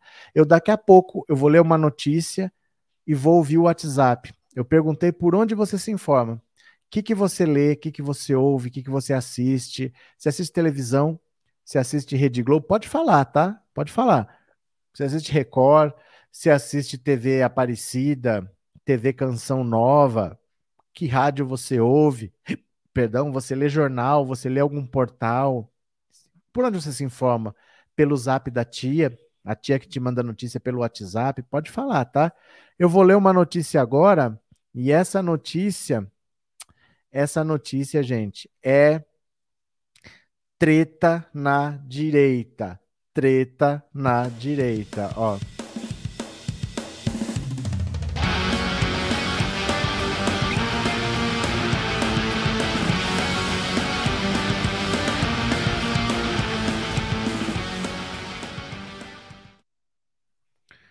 Treta na direita, treta na direita. Vamos ver aqui. Vamos ver. Eduardo Bolsonaro tretando na direita. Ó, Eduardo Bolsonaro também rompe com Weintraub. Estão rompidinhos, gente. O Weintraub e o Dudu Bananinha estão rompidinhos. Olha só. Não foi apenas Jair Bolsonaro que decidiu varrer do seu convívio pessoal o ex-ministro Abraham Weintraub. Eduardo Bolsonaro também rompeu com o ex-aliado radical da família. Disse traído pelo ex-aliado que voltou ao Brasil, na visão dele, se achando mais importante do que realmente é. Oh, meu Deus do céu, tá todo mundo brabo com o Weintraub, tá todo mundo brabo. Sabe o que acontece? O Weintraub tá ganhando a simpatia da extrema direita porque ele continua o louco que ele era. Ele continua falando contra a Câmara dos Deputados, continua falando contra o STF, continua falando que o Bolsonaro não deveria ter se unido ao Centrão. O Bolsonaro está com o Centrão desde 2020. Nós já estamos em 2022, mas ele continua falando que o Bolsonaro não deveria ter se unido ao Centrão, que não deveria ter se curvado ao Alexandre de Moraes. Ele acha mesmo que o Bolsonaro devia fechar o STF, botar os 11 vagabundos na cadeia, como ele disse. E ele continua é, atraindo a atenção dos radicais. Só quem sobrou apoiando o Bolsonaro são os radicais. Então o Bolsonaro está pensando assim: ele pode começar a atrair o meu público porque eles estavam juntos, mas não estão mais. O Weintraub quer ser candidato ao governo de São Paulo, mas o Bolsonaro quer que o candidato a governo do, pelo PL do partido dele seja o Tarcísio, Tarcísio de Freitas, que é ministro da Infraestrutura. Então ele não vai apoiar o Weintraub para governador. E aí eles estão meio que disputando o mesmo público radical. E por isso o Bolsonaro rompeu com o Weintraub e agora é o Dudu Bananinha que rompeu também. Cadê quem mais? Boa noite, Maria do Rosário. Estou louca com tudo isso, não vejo a hora desse ano passar. Tá passando, tá passando. O Witzel também estava sobressaindo mais que a que a bozinha do Aristides para o gado e o Bozo logo cortou as asinhas dele. O que quer dizer isso? Sobressaindo mais que a bozinha do Aristides? Não entendi, não. É, esta briga, torço para a briga, apago fogo com gasolina. Boa noite, Arthur. O senhor sabe quando sai nova pesquisa Datafolha ou IPEC? Ah, você não precisa ficar preocupado, não. É cada 15 dias sai. Logo sai. Quero muito ver o Lula se sairá na próxima pesquisa presencial, pois ele costuma ir ainda melhor. Mas não precisa se preocupar, a eleição não é agora. A eleição é daqui nove meses ainda não faz muita, muita diferença. O que importa é a tendência. Se ele está subindo, se ele está estagnado. É mais a tendência do que o número. O número não quer dizer muita coisa agora, porque vai mudar. Entendeu? Esses números vão flutuar para cima ou para baixo. Então, o número agora não importa. A eleição, se, se fosse em março, era importante, mas é em outubro. Então, você só vai acompanhando a tendência. Não importa o número, está subindo? Está subindo? Está estagnado? é isso que mais importa agora, porque está muito longe ainda, viu? Nem começou a campanha. Nem, nem se sabe ainda, as chapas não estão montadas, nenhum candidato tem o vice. Quem que é o vice do Bolsonaro? Quem que é o vice do Ciro Gomes? Eles nem têm vice, eles nem têm os planos de governo, não tem ainda. Então não importa muito o número agora, porque vai mudar, né? O número ainda vai mudar bastante. Cadê?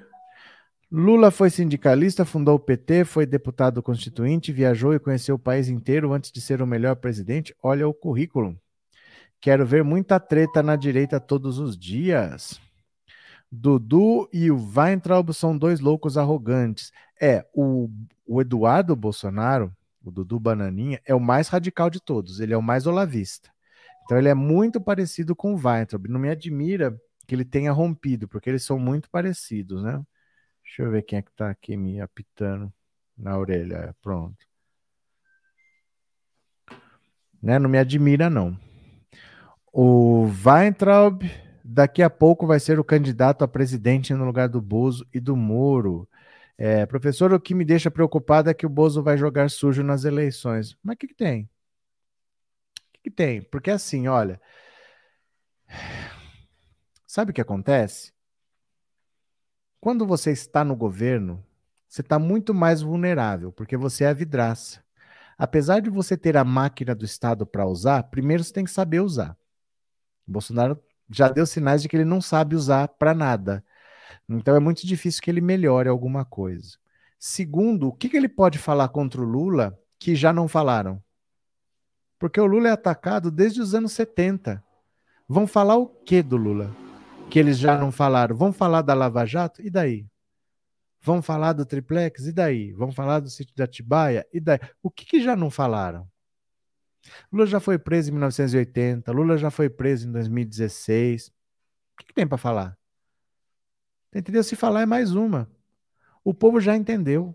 O povo não quer mais quatro anos de Bolsonaro. O povo não quer arriscar de novo, porque já arriscou com o Bolsonaro e quebrou a cara, né? Botou uma pessoa lá que nunca fez nada. Vai botar de novo agora com o Sérgio Moro, que não, não é dessa área, nunca administrou nada. O povo não vai arriscar. As pessoas praticamente já decidiram.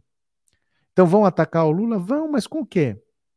Sabe, o que, que pode mudar a opinião do povo? Porque se o Lula fosse é, o presidente hoje, e de repente cometesse um grande erro e acontecesse alguma coisa séria no governo, mas ele nem governo é. O que, que ele pode fazer daqui até o final do ano que faça ele perder um voto que seja? Muito difícil você imaginar alguma coisa nesse cenário, né? Sabe o que acontece? A eleição de 2018 foi atípica, porque não tinha o Lula e não tinha um candidato do governo. Hoje você tem o Lula e você tem um candidato do governo, é diferente. Quando você tinha um franco atirador como um Bolsonaro sem alvos, não tinha um alvo fixo, porque não tinha o candidato do governo e não tinha o Lula, tudo podia acontecer. E muita coisa aconteceu para que ele fosse eleito. Mas hoje já está uma, ele uma eleição mais típica, com um candidato do governo e com o Lula disputando. Então, nesse cenário, é muito difícil alguém jogar uma mentira e colar. Porque todo mundo já sabe. Todo, ah, o Bolsonaro vai mentir, mas ele mente todo dia. Sabe? Então não se preocupe tanto com isso, não. Porque é diferente 2018 e agora. 2018 você não tinha um candidato do governo. O candidato do governo sempre tem a vantagem do uso da máquina. Então é difícil também você abalar ele, mas ele pode cometer um erro por causa da máquina. E o Lula tem uma experiência grande, tem uma história muito grande. É difícil também mexer ali. Sem esses dois elementos, era fácil jogar uma mentira e conseguir algum resultado. Agora é muito difícil. Muito difícil que cole, viu? Cadê? É Lula no primeiro turno, chora gado, Dilma. Verdade. Quem mais tá por aqui? Quem mais? Espero que. Dois... Tem um mosquito enchendo o saco aqui. Espero que 2021 tenha sido o melhor ano do resto da vida do Bolsonaro e de seus aliados. Estou vendo muitos evangélicos alertando os membros a não votarem em Partido Comunista e que atentem nos princípios da lei de Cristo, mas sei que estou iluminado e voto em Lula com tranquilidade. Celi, é que assim, dá a impressão que evangélico é um bloco só. E não são. E não são. São muitas denominações diferentes, com princípios diferentes e com influências diferentes. Tem umas que são mais acostumadas a direcionar para cá ou para lá em termos políticos, tem outras que já deixam mais em aberto, e mesmo assim, as pessoas estão vendo o mundo. Elas não vão simplesmente obedecer cegamente, porque elas estão vendo o que está acontecendo também, e elas. Eu tenho um filho que eu quero pôr na faculdade. Será que é no governo Bolsonaro que eu vou pôr ou é no governo Lula? Então, independente do que aconteceu no passado, os evangélicos já estiveram com Lula, já foram para o Bolsonaro, uma grande parte já voltou. Então, eu não me preocuparia tanto com isso, não, viu? Existe a possibilidade do TSE tornar o Bolsonaro inelegível? Carlos, praticamente tudo que você perguntar, existe a possibilidade? Existe a possibilidade. Existe a probabilidade, aí é outra coisa. Eu não sei se é provável. É possível, pode, qualquer um pode ficar inelegível. É só acontecer alguma coisa na campanha aí que é crime eleitoral, você fica inelegível. Mas é provável? Eu acho difícil. É possível acontecer, mas eu acho que é difícil. Possível, quase tudo é. Quase tudo é, né? É, esse André Janones que cuide do estado dele, atenção às vítimas de Brumadinho. Eu não sei por que, sabe por que, que falam dele? Porque ele tem presença nas redes sociais. Ele tem um, uma página no Facebook que tem 4 milhões de pessoas, ele tem um Instagram grande, tem um Twitter grande. Mas e daí, gente? E daí? O Gabriel Monteiro, aquele PM lá do Rio, também tem. E daí? Isso aí não é tão difícil ter. Você falando algumas coisas que a gente já sabe mais ou menos como são, o seu canal cresce. É só você falar o que as pessoas querem ouvir. Para governar, aí você se baseia por isso para decidir o seu voto, né? Ó, eu vou ouvir agora o WhatsApp, tá? Eu quero ouvir a sua opinião, quero saber por onde você se informa. Vamos ver por onde você está pegando informação. Qualquer opinião é válida, tá? Bora, que eu quero te ouvir.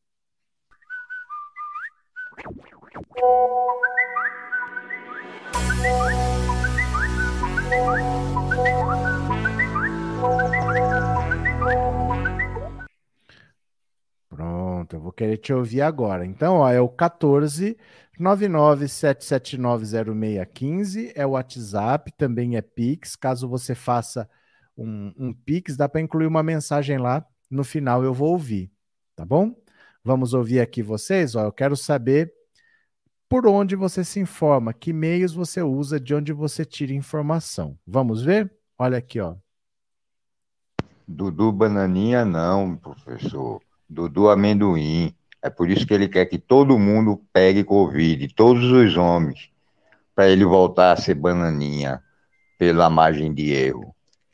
E não sei de nada. Oi, professor Roberto, aqui é Guia Martins, Oi, Guia. Guia. Rio de Janeiro. Fala. Professor, aqui no Rio de Janeiro eu escuto de tudo. Escuto a CBN, escuto a, a um pouco a Tupi, e televisão eu vejo pouco, tá? Eu, eu vi, eu vi recentemente, na, durante a pandemia, a TV Aparecida, tá bom? E a Rede Vida. Beijão. Obrigado. Quem mais? Boa noite, professor. Oi. Eu me informo pelo seu programa, pelas suas lives.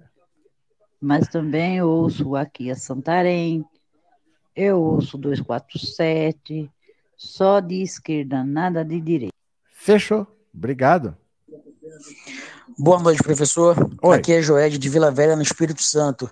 Eu me informo pelos canais de esquerda e assisto, leio os canais de direita para saber o que eles têm articulado e, de alguma forma, poder rebatê-los no futuro. Muito obrigado pela sua participação. Boa noite, professor Roberto, professor Arlete Jacareí. Diga. Eu me informo por jornais também da direita, mas a minha maior fonte de informação é o YouTube e o senhor, o Aquias e o É da Coisa com o tio Rei. Valeu, obrigado pela participação. Boa noite para todos. Oi. Bom, geralmente eu me informo pelo YouTube, canais de esquerda, é tipo portais de notícias. É dessa forma que eu me informo. Obrigado. Boa noite, professor. Oi. Ó, professor, eu só assisto a sua live do seu canal e do Aqui é Santarém. É só aí que eu fico informado das coisas. Do mais jornais não leio, não. Brigadão. Boa tarde, boa noite. Oi. Marinete de Califórnia. Diga. Eu me informo por YouTube e Facebook. Muito obrigado. Boa noite, professor. A maioria das notícias que eu vejo Ah. é mais aqui no YouTube mesmo. Eu não, não leio. Às vezes eu abro sim um jornal no, no site, mas eu me informo mais pelos vídeos do YouTube nos canais de esquerda. Muito obrigado. Professor, eu me informo nos sites, nos, nos jornais de esquerda. É, nos de direita eu não me informo, não. Tá bom. Demetrio, professor, abraço. Valeu, Demetrios. Boa noite, professor. Oi. Na minha casa já faz três anos que não tenho TV aberta. Eu só assisto o YouTube eh, porque eu escolho aquilo que eu quero ouvir. Quero ouvir. Tá certo. Cadê quem mais aqui? Deixa eu ver. Ó, Professor, é o Márcio aqui de Aragaças, Goiás. Fala. Ah, professor, eu assisto muito TV Cultura, Jornal da Cultura. Mas de, de direita, mas eles dão a notícia certinha, eles falam as notícias do Lula todo certinho. né? Mas sempre tem aqueles que batem o PT. É, não tem muito jeito, né? Não tem como fugir, não. Cadê, ó? Professor, boa noite. Oi. Para o senhor, para a Tequinha e para todos. Eu me informo através do, das lives do Pensando Alto. Valeu, muito obrigado. Cadê? Ah, Boa noite, professor. Eu sou Agnaldo, moro em Paraná.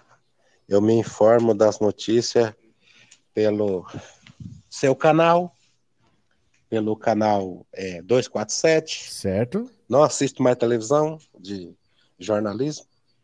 Peguei nojo. e assisto mais os canais de esquerda.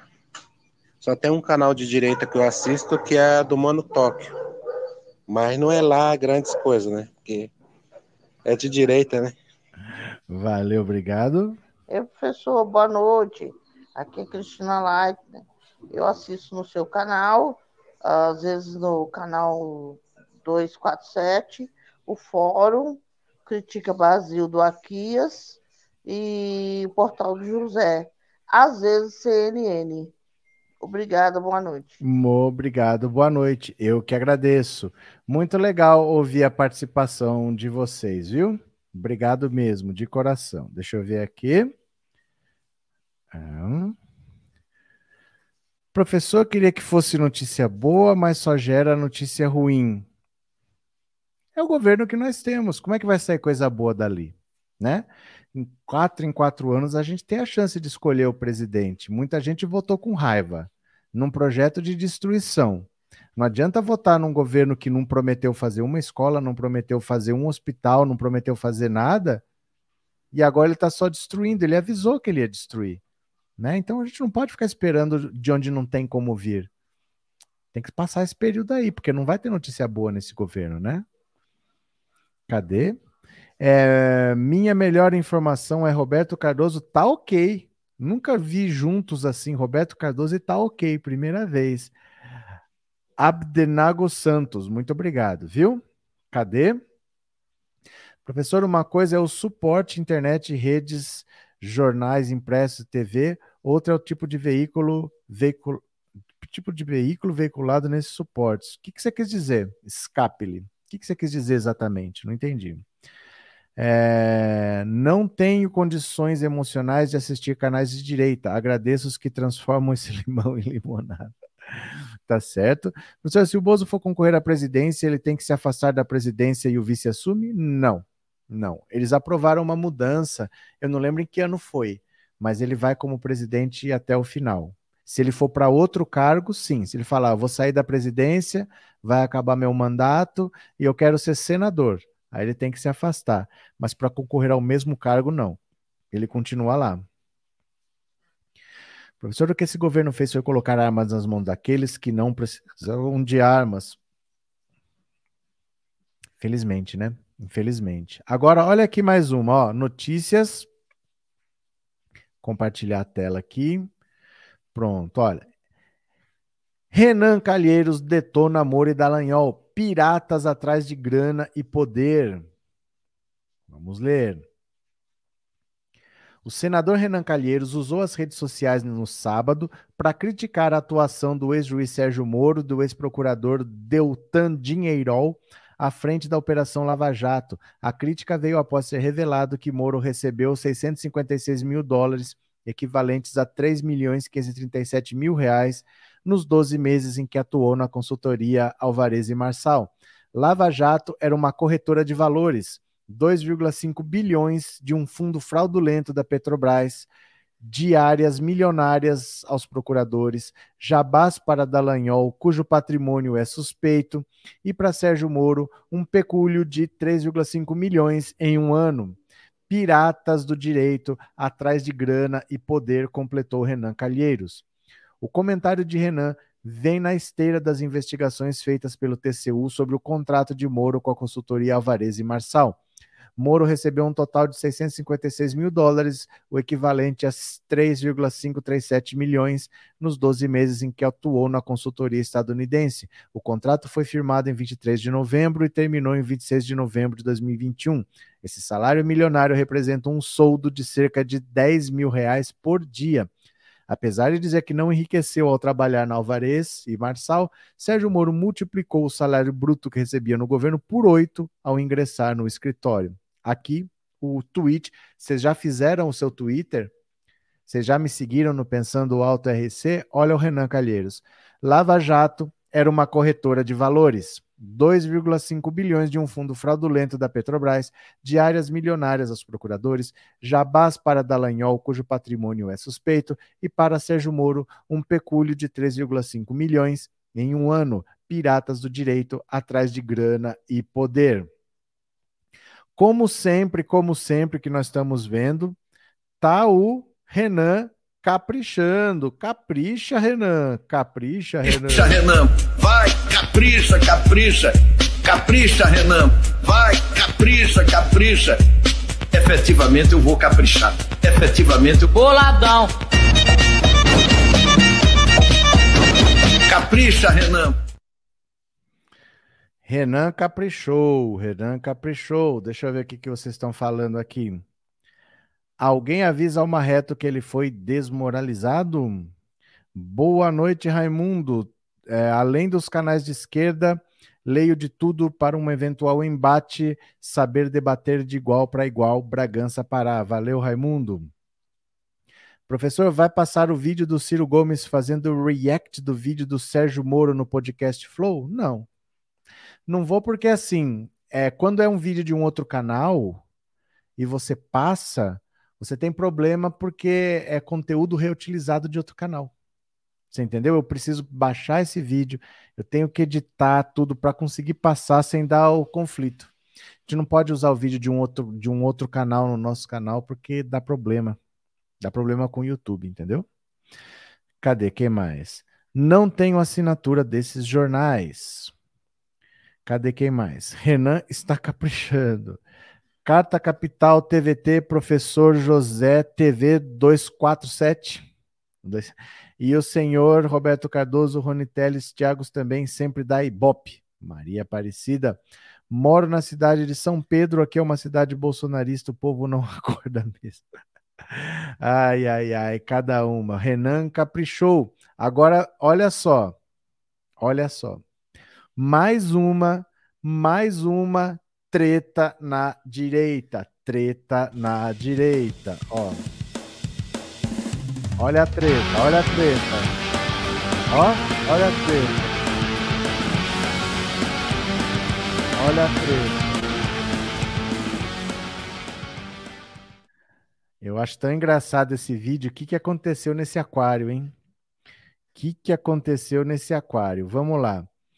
Treta na direita. Roberto Jefferson e o PTB estão em crise. Dá uma olhada aqui, ó. Ela me traiu. Roberto Jefferson anuncia a saída da presidente do PTB. Vixe. Em prisão domiciliar, o presidente de honra do PTB. Engraçado o presidente de honra. Qual é a honra do cara que está preso, né? Roberto Jefferson anunciou hoje a saída de Graciela Nienov da presidência nacional da sigla. Sem qualquer condição moral ou política, ela me pediu demissão. Eu aceitei, disse o ex-deputado federal. Nienov assumiu o comando do partido em agosto do ano passado, depois de o ex-mensaleiro ter prisão determinada pelo ministro Alexandre de Moraes do STF. Jefferson é alvo de inquérito sobre as chamadas milícias digitais, que apura a organização de atos com pautas antidemocráticas no país. O comunicado do ex-deputado vem após a divulgação de áudios vazados de um grupo de WhatsApp em que a agora ex-presidente da sigla afirmava ter marcado reunião com Alexandre de Moraes. Graciela me desqualificou, me traiu e quis apagar o meu legado e as minhas lutas. Segundo integrantes do PTB ouvidos pelo UOL, Graciela Nienov teria se articulado com Alexandre de Moraes para manter a prisão do ex-deputado Roberto Jefferson. Em janeiro, eu vou ter que ir lá almoçar com o Alexandre. Fiz esse compromisso. Paciência, bora lá, diz Nienov em troca de mensagens com interlocutores num grupo secreto do WhatsApp uma integrante do PTB de Porto Alegre, no grupo identificada como Paula, então responde: a única coisa que eu quero é o STF de costas para nós, fingindo que a gente não existe. Não dá para brincar quando o cara tem a caneta para te botar dentro de uma cela. A reportagem do UOL tenta contato com o que excluiu seus perfis nas redes sociais após o anúncio de sua saída do comando da sigla. No registro em que Jefferson se identifica como um preso político, o ex-deputado também critica a filha Cristiane Brasil, ex-deputada federal. Eu poderia esperar essas atitudes de Cristiane, mas de Graciela, nunca afirma Jefferson no documento. Cristiane Brasil anunciou em dezembro a desfiliação do PTB em meio a uma disputa interna com Graciela Nienov, que teria começado no fim de 2020. Para deixar claro, não votaria ao partido nem que o meu pai me pedisse perdão de joelhos, disse Cristiane após as declarações de Jefferson. Desde outubro do ano passado, a ex-deputada tem afirmado que a então presidente da sigla estaria contribuindo para manter seu pai preso.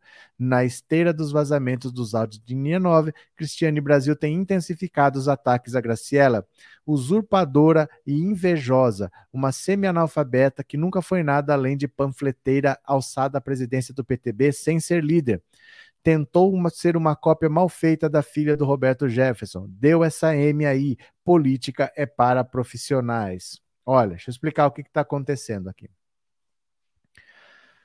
Um partido político tem dinheiro público que entra sem eles fazerem nada. Então, um dinheiro público chama fundo partidário.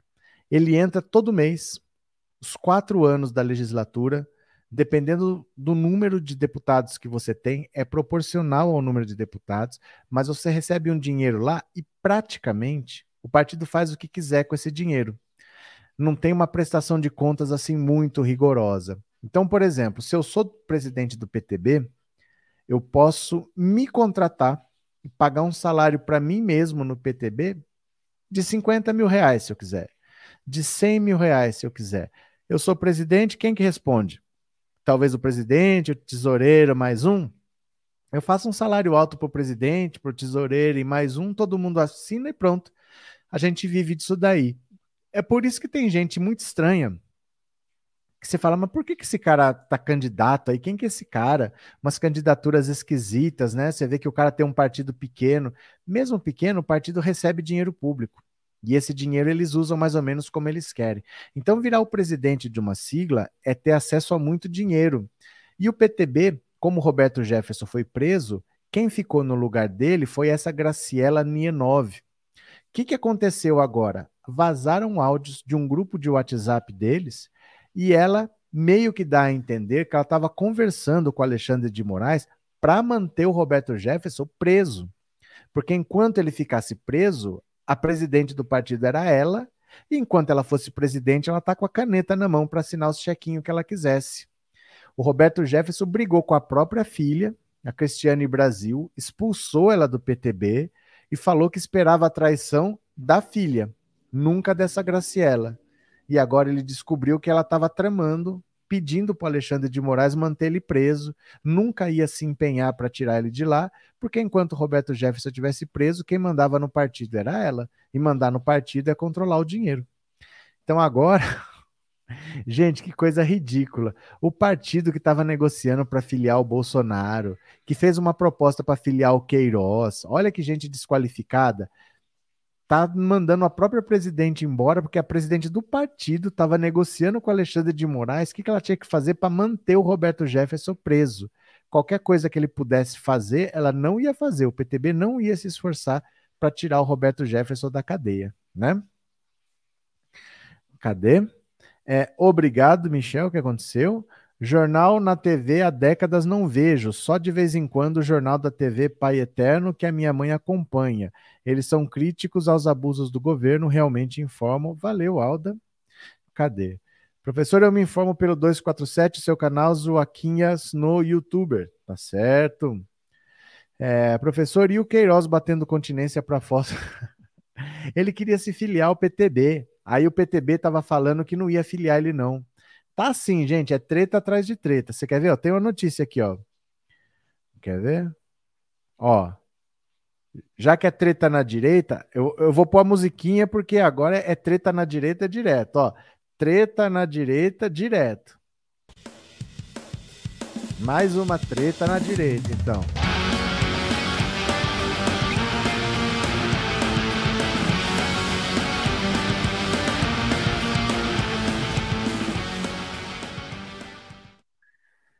Se esses peixes falassem, explicassem pra gente por que, que eles estão tretando desse jeito, dá uma olhada aqui. É sobre o PTB também, ó. Presidente do PTB no Rio rechaça a possibilidade de filiar Queiroz. O presidente do PTB no Rio e deputado estadual Marcos Vinícius Vasconcelos afirmou que a sigla não irá filiar Fabrício Queiroz, ex-assessor de Flávio Bolsonaro. Segundo o mandatário, Queiroz quer aparecer, quer parecer jogador caro. De acordo com o parlamentar, a família de Bolsonaro busca se capitalizar politicamente para testar viabilidade eleitoral. Seu plano é lançar-se candidato a deputado federal. Para sua corrida ao Congresso, Queiroz, porém, não terá vida fácil. Na avaliação de Vasconcelos, o ex-assessor não terá apoio nem de bolsonaristas e nem de políticos da base do presidente da República. Relembra muita coisa ruim.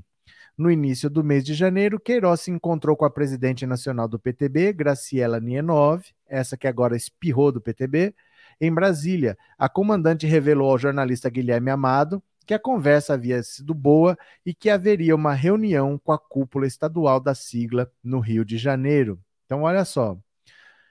Os bolsonaristas estão tentando entrar para a política quem ainda não entrou. Quem entrou está tentando se manter. O problema do Queiroz é que o Queiroz é o Queiroz das rachadinhas, o Queiroz é o cara que era PM, que tem um passado complicado, e o Queiroz, Bolsonaro se encontra com o Queiroz. Bolsonaro ainda paparica o Queiroz. Bolsonaro meio que banca o Queiroz, mas às escondidas, não publicamente. Publicamente ele nem toca no nome do Queiroz, mas ele se mantém contato às escondidas, sem que as pessoas vejam. Então não é porque ele conversa, que ele é próximo do Queiroz. O Queiroz foi encontrado em Atibaia, no sítio do Wassef. O Wassef é o advogado do Bolsonaro.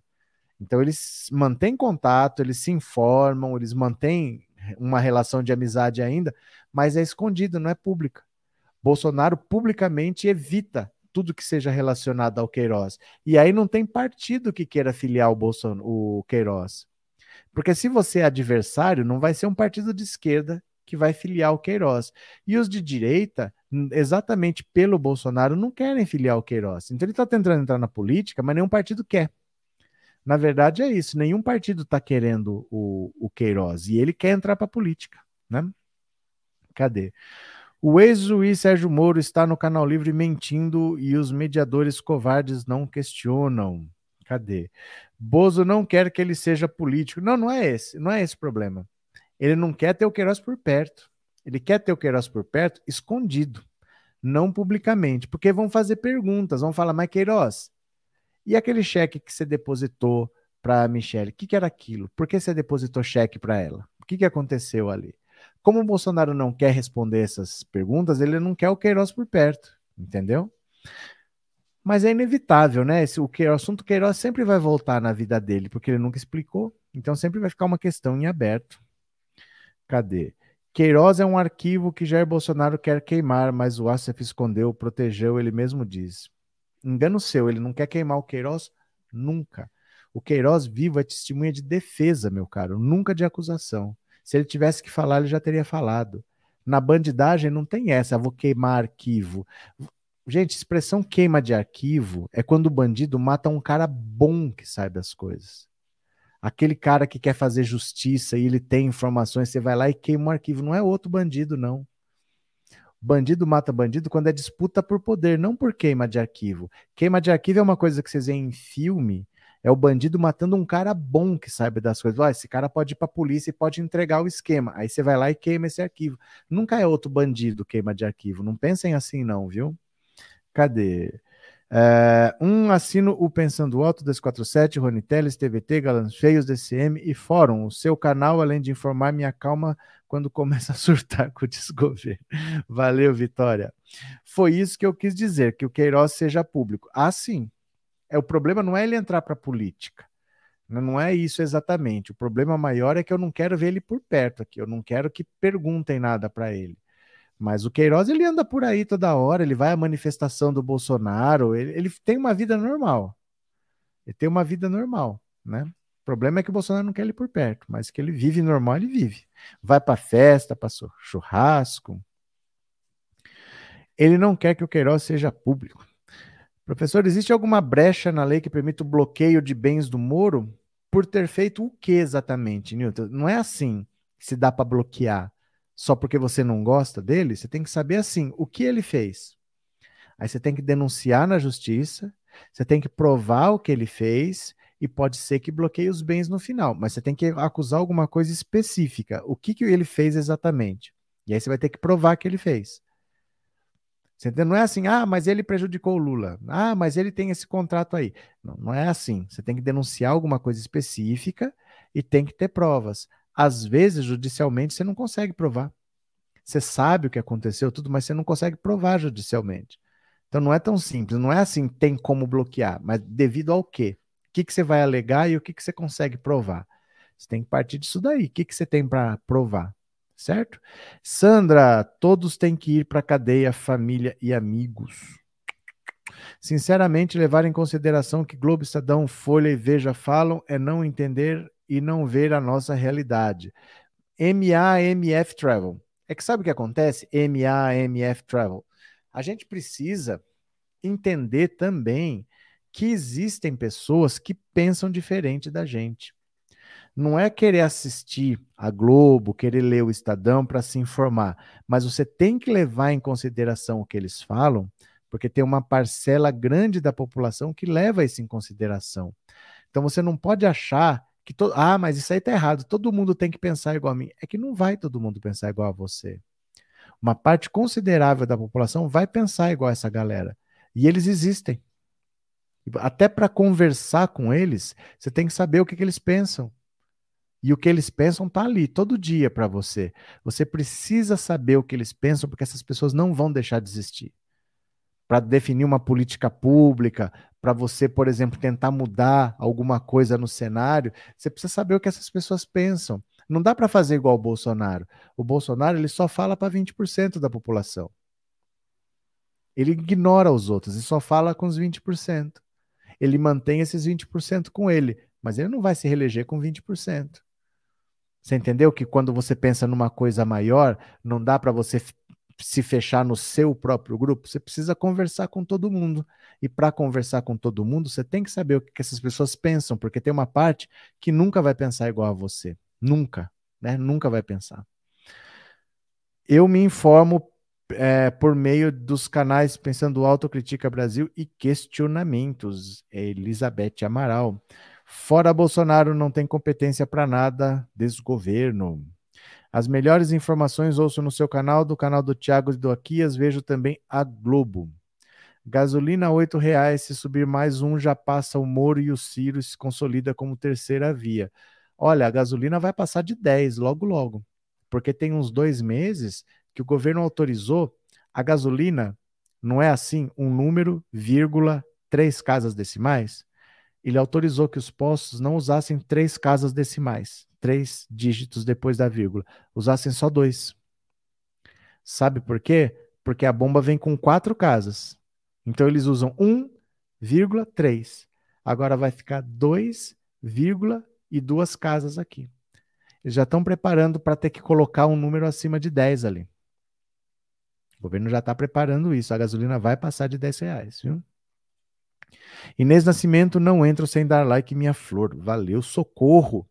Olha, tem mais aqui. Pera lá só um pouquinho. Pera aqui.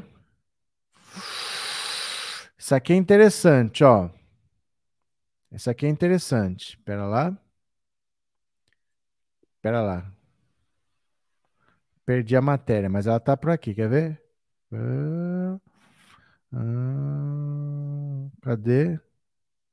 Deixa eu ver onde é que eu pus essa notícia aqui. Pera lá, que essa aqui eu não quero deixar de ler para vocês não, ó. Cadê?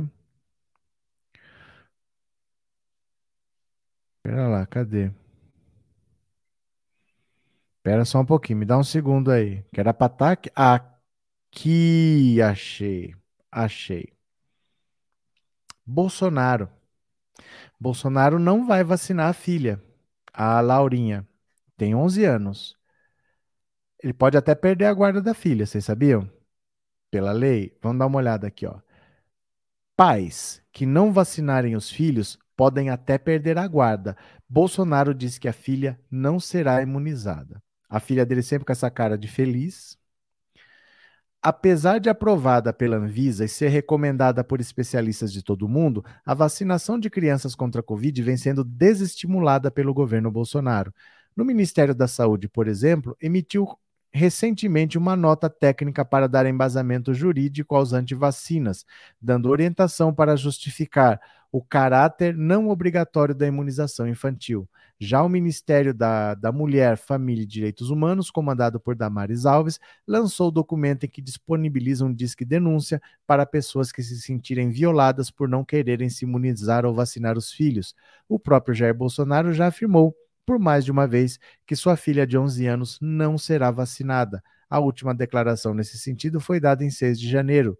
Apesar do contorcionismo retórico do governo, os pais e responsáveis têm obrigação de vacinarem as crianças e, se não fizerem, estão sujeitos a sanções, inclusive a perda da guarda. Iberê de Castro Dias, juiz titular da Vara da Criança e da Juventude de Guarulhos, município da região metropolitana de São Paulo, vem compartilhando em suas redes decisões, eh, suas redes sociais, decisões e jurisprudências que sinalizam para a obrigatoriedade de pais e mães em, propor- em propiciar vacinação para seus filhos menores de idade, inclusive a da Covid. STF já afirmou que obrigatoriedade da vacina não depende de inclusão do PNI. Há outras hipóteses que igualmente tornam obrigatória a vacinação de crianças, escreveu o magistrado em seu perfis no Twitter e no Instagram, indicando que imunizar essa faixa etária da população tem respaldo legal e que os responsáveis pelos menores não podem se furtar disso. Entre suas publicações, Dias salienta que uma decisão tomada pelo plenário do STF, que deixou claro que nenhum pai ou mãe poderá deixar de vacinar seus filhos por razões filosóficas ou ideológicas. A determinação da Corte mais alta do Judiciário brasileiro foi proferida por conta de um caso de pais veganos que não deixaram seus filhos serem imunizados, mas a súmula tem caráter vinculante, ou seja, deve ser aplicado a casos do mesmo tipo que ocorrem em qualquer canto do Brasil. No dia 12 de janeiro, o juiz compartilhou um enunciado que foi aprovado por magistrados e magistradas das varas de infância e juventude de todo o país, que participaram no Fórum Nacional de Justiça Protetiva, no qual fica claro que o Judiciário tomará medidas e sanções legais contra os responsáveis que não levarem seus filhos para serem imunizados e que isso pode incluir até a perda da guarda dos menores. Os pais ou responsáveis legais das crianças e dos adolescentes que não imunizarem seus filhos por meio de vacina nos casos recomendados pelas autoridades sanitárias, inclusive contra a Covid, podem responder à infração administrativa do artigo 249 do ECA, multa de 3 a 20 salários mínimos ou estarem sujeitos a aplicações de uma ou mais medidas previstas no artigo 129 do ECA. Cita o trecho da publicação compartilhada por dias em suas redes sociais. Entre as medidas previstas no Estatuto da Criança e Adolescente, mencionadas na publicação, está a suspensão ou destituição do poder familiar. Você já pensou? Perder a guarda do filho porque não vacinou? Gente, a vacinação obrigatória de crianças no Brasil foi estabelecida, sabe quando? A vacinação obrigatória de crianças em 1845 a primeira vez que a vacinação infantil para crianças a partir de três meses de idade foi estabelecida por Dom Pedro II, em 1845. E já naquela época se falava que os pais poderiam ser impedidos de frequentar alguns ambientes se não pudessem comprovar a vacinação do filho. Então, passaporte de vacina, obrigatoriedade de vacinar criança, não é coisa que se inventou agora, não. Em 1845 já era obrigatório vacinar criança. Sempre foi assim. Nenhum de nós nasceu em outra época que não era necessário, sempre foi necessário para nós. E agora vem essa palhaçada de que eu não quero vacinar seu filho, pode até perder a guarda, viu? Pode até perder a guarda. Professor, eu tento falar, mas a única coisa que eles falam é que, mas ele não rouba, nem está investigando, nem está investindo nosso dinheiro em Cuba. Que nervoso. É que assim, era assim, não adianta falar mais. Não adianta falar. Quem viu 620 mil mortes e acha que tudo bem, não adianta mais, porque eles poderiam ter mudado já. Quem tem mais um pouco de juízo já mudou, já abandonou o bolsonarismo, mas quem ficou é caso perdido, viu? Não perca a sua saúde, não, porque não adianta mais. Quem tinha que abandonar já abandonou. E assim se radicou a varíola. Cadê? Mas como ele é o presidente, não vai perder a guarda mesmo. Ele é presidente só até o fim do ano, né? Boa noite, me informa através da sua live Portal do José e Critica Brasil, disse Raimunda. O Bozo só quer enganar o gado, a Laura já tomou. Por quê? Você acha que o Bolsonaro é bonzinho e ele só se faz de mal? Você não acha que ele tem uma mente podre, não? Você acha que ele vacinaria no fundo? Eu não duvido, não, viu? Não duvido. É, para a Laurinha seria uma benção não conviver mais com essa família. A Michelle tomou. A Michelle tomou, a Michelle tomou vacina. O Eduardo Bananinha tomou, o Flávio tomou. O Bolsonaro, ele, ele gente, não dá para saber se ele fez ou se ele não fez. Aquela mente lá não, não é muito certa, não. As próprias crianças acham importante a vacinação, é a coisa mais linda o depoimento delas. Agora, olha aqui, ó. Olha como no mundo tem gente estranha. Olha como no mundo tem gente estranha. Dá uma olhada aqui, ó. Deixa eu tirar aqui. Relembre 10 famosos que são anti-vacina. Vê se pode. Os imunizantes fizeram a mortalidade de pessoas infectadas com Covid despencar, mas apesar dos números otimistas, famosos têm ignorado a Organização Mundial de Saúde e se posicionado contra a vacinação. Olha, a decisão considerada por especialistas como individualista atrasa o fim da pandemia e, em muitos casos, impacta negativamente a carreira dos artistas. A seguir, relembre 10 famosos que são anti-vacina. Olha só. Nicki Minaj, a cantora trinidiana já compareceu ao Met Gala 2021. É, não compareceu, não compareceu ao Met Gala 2021 porque o evento exigiu comprovante de vacinação. Nas redes sociais, ela ainda fez o desserviço de disseminar fake news sobre o imunizante. Jim Carrey, o comediante canadense, é um antigo defensor do movimento antivacina. Ele acredita na falsa teoria de que os imunizantes provocam autismo. Letícia Wright, a estrela de Pantera Negra, a atriz guianesa se posicionou contra o imunizante nas redes sociais e disse que preferia deixar a Marvel a se vacinar. Elisângela do Amaral, a atriz chegou a ser internada em estado grave com sequelas respiratórias da Covid. Segundo a assessoria da artista, ela é rebelde e radicalmente contra a vacinação. Novak Djokovic, sérvio, o tenista número um do mundo, foi deportado da Austrália devido ao seu posicionamento anti-vacina, perdendo a chance de conquistar mais um título no Australian Open. Ó, esse nome desse cara é estranho. Eu vi uma entrevista dele falando que é Kanye. Todo mundo achava que era Kanye, mas é, ele mesmo disse que era Kanye, viu? Deixa aí, fazer o quê? Kanye West. Antes mesmo de um imunizante ser disponibilizado para a população, Kanye West já havia se manifestado contra a sua aplicação, afirmando se tratar de uma marca da besta. O rapper dos Estados Unidos também alegou que a vacinação visa implantar chip nas pessoas. No entanto, voltou atrás. Segundo sites, o cantor tomou ao menos uma dose da vacina e distribuiu imunizantes em shows. Rob Schneider, o comediante estadunidense, também ficou marcado por seu boicote à vacina. Apenas diga não e continue dizendo não, escreveu no Twitter. Evangeline Lilly, a atriz canadense que interpreta a personagem Vespa do universo Marvel, participou recentemente de uma manifestação contra a obrigatoriedade da vacina em Washington. Fernanda Venturini, a ex-jogadora de vôlei brasileira confessou nas redes sociais que tomou o imunizante apenas para viajar. Sou contra a vacina, mas como quero viajar o mundo, vou tomar, declarou. Doutzen Kroes, a modelo holandesa foi alvo de críticas ao anunciar que não será forçada a se vacinar, com a repercussão negativa do post. Colegas saíram em defesa dela, incluindo Gisele Bündchen. Pronto. Que tal? Essa gente é doida ou não é? Essa gente é doida não é?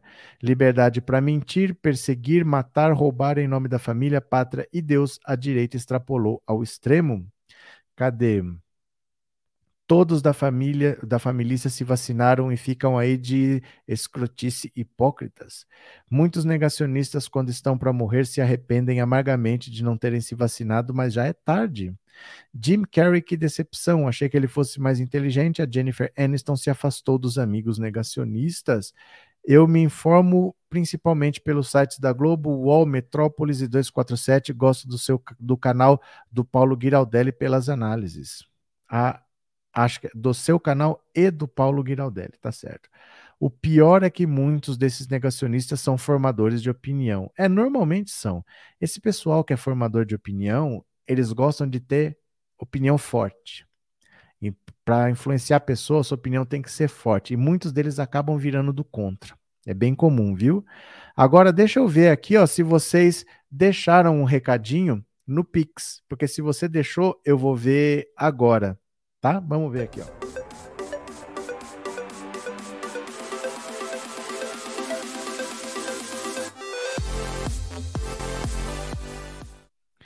Pronto, ó, tô abrindo aqui o aplicativo do banco. Espera aí só um segundo, que eu já vou dizer. Quem mandou um Pix, no Pix dá para você incluir um recadinho, tá? Então vamos ver aqui. Só um segundo. Ainda tá chovendo aqui, não sei se aí já parou para vocês mas aqui tá chovendo tem um tempo já. Olha lá. Foi. Então, beleza. Olha, eu gostaria de agradecer a Nilma Medeiros da Silva para ajudar. Obrigado por suas histórias sobre política. Ajudaria mais se pudesse. Muito obrigado, viu? Eu que agradeço. Obrigado pelo seu Pix, Nilma. Nilma Augusto Rocha mandou o Pix e não deixou recado. Muito obrigado. Jacira também não deixou um recadinho. Jacira Aparecida Gomes dos Santos, Sebastião Zanqueta. É Zanquete ou é Zanqueta Correia? Porque o meu amigo era Zanqueta. É, obrigado pelo seu Pix, não tem recado. Da próxima vez manda um recado, viu? Lúcia Cláudia Colares de Melo, o Partido Socialista ganhou de lavada aqui em Portugal. Obrigado, Lúcia. Obrigado pela informação. Muito obrigado. E Celina MP da Silva, obrigado, sou membro e sempre que der, conte com a minha contribuição para esse trabalho tão necessário. Eu que agradeço, obrigado pelo Pix, tá? Obrigado de coração para quem participou. Meu povo, vou parando por aqui. Amanhã é segunda-feira, então tenham todos uma excelente semana. Obrigado pela participação. Continuem, não desistam. Está acabando o é o último ano da triste era Bolsonaro. Valeu? Um beijo grande, até amanhã e tchau. Valeu, obrigado por tudo. Tchau.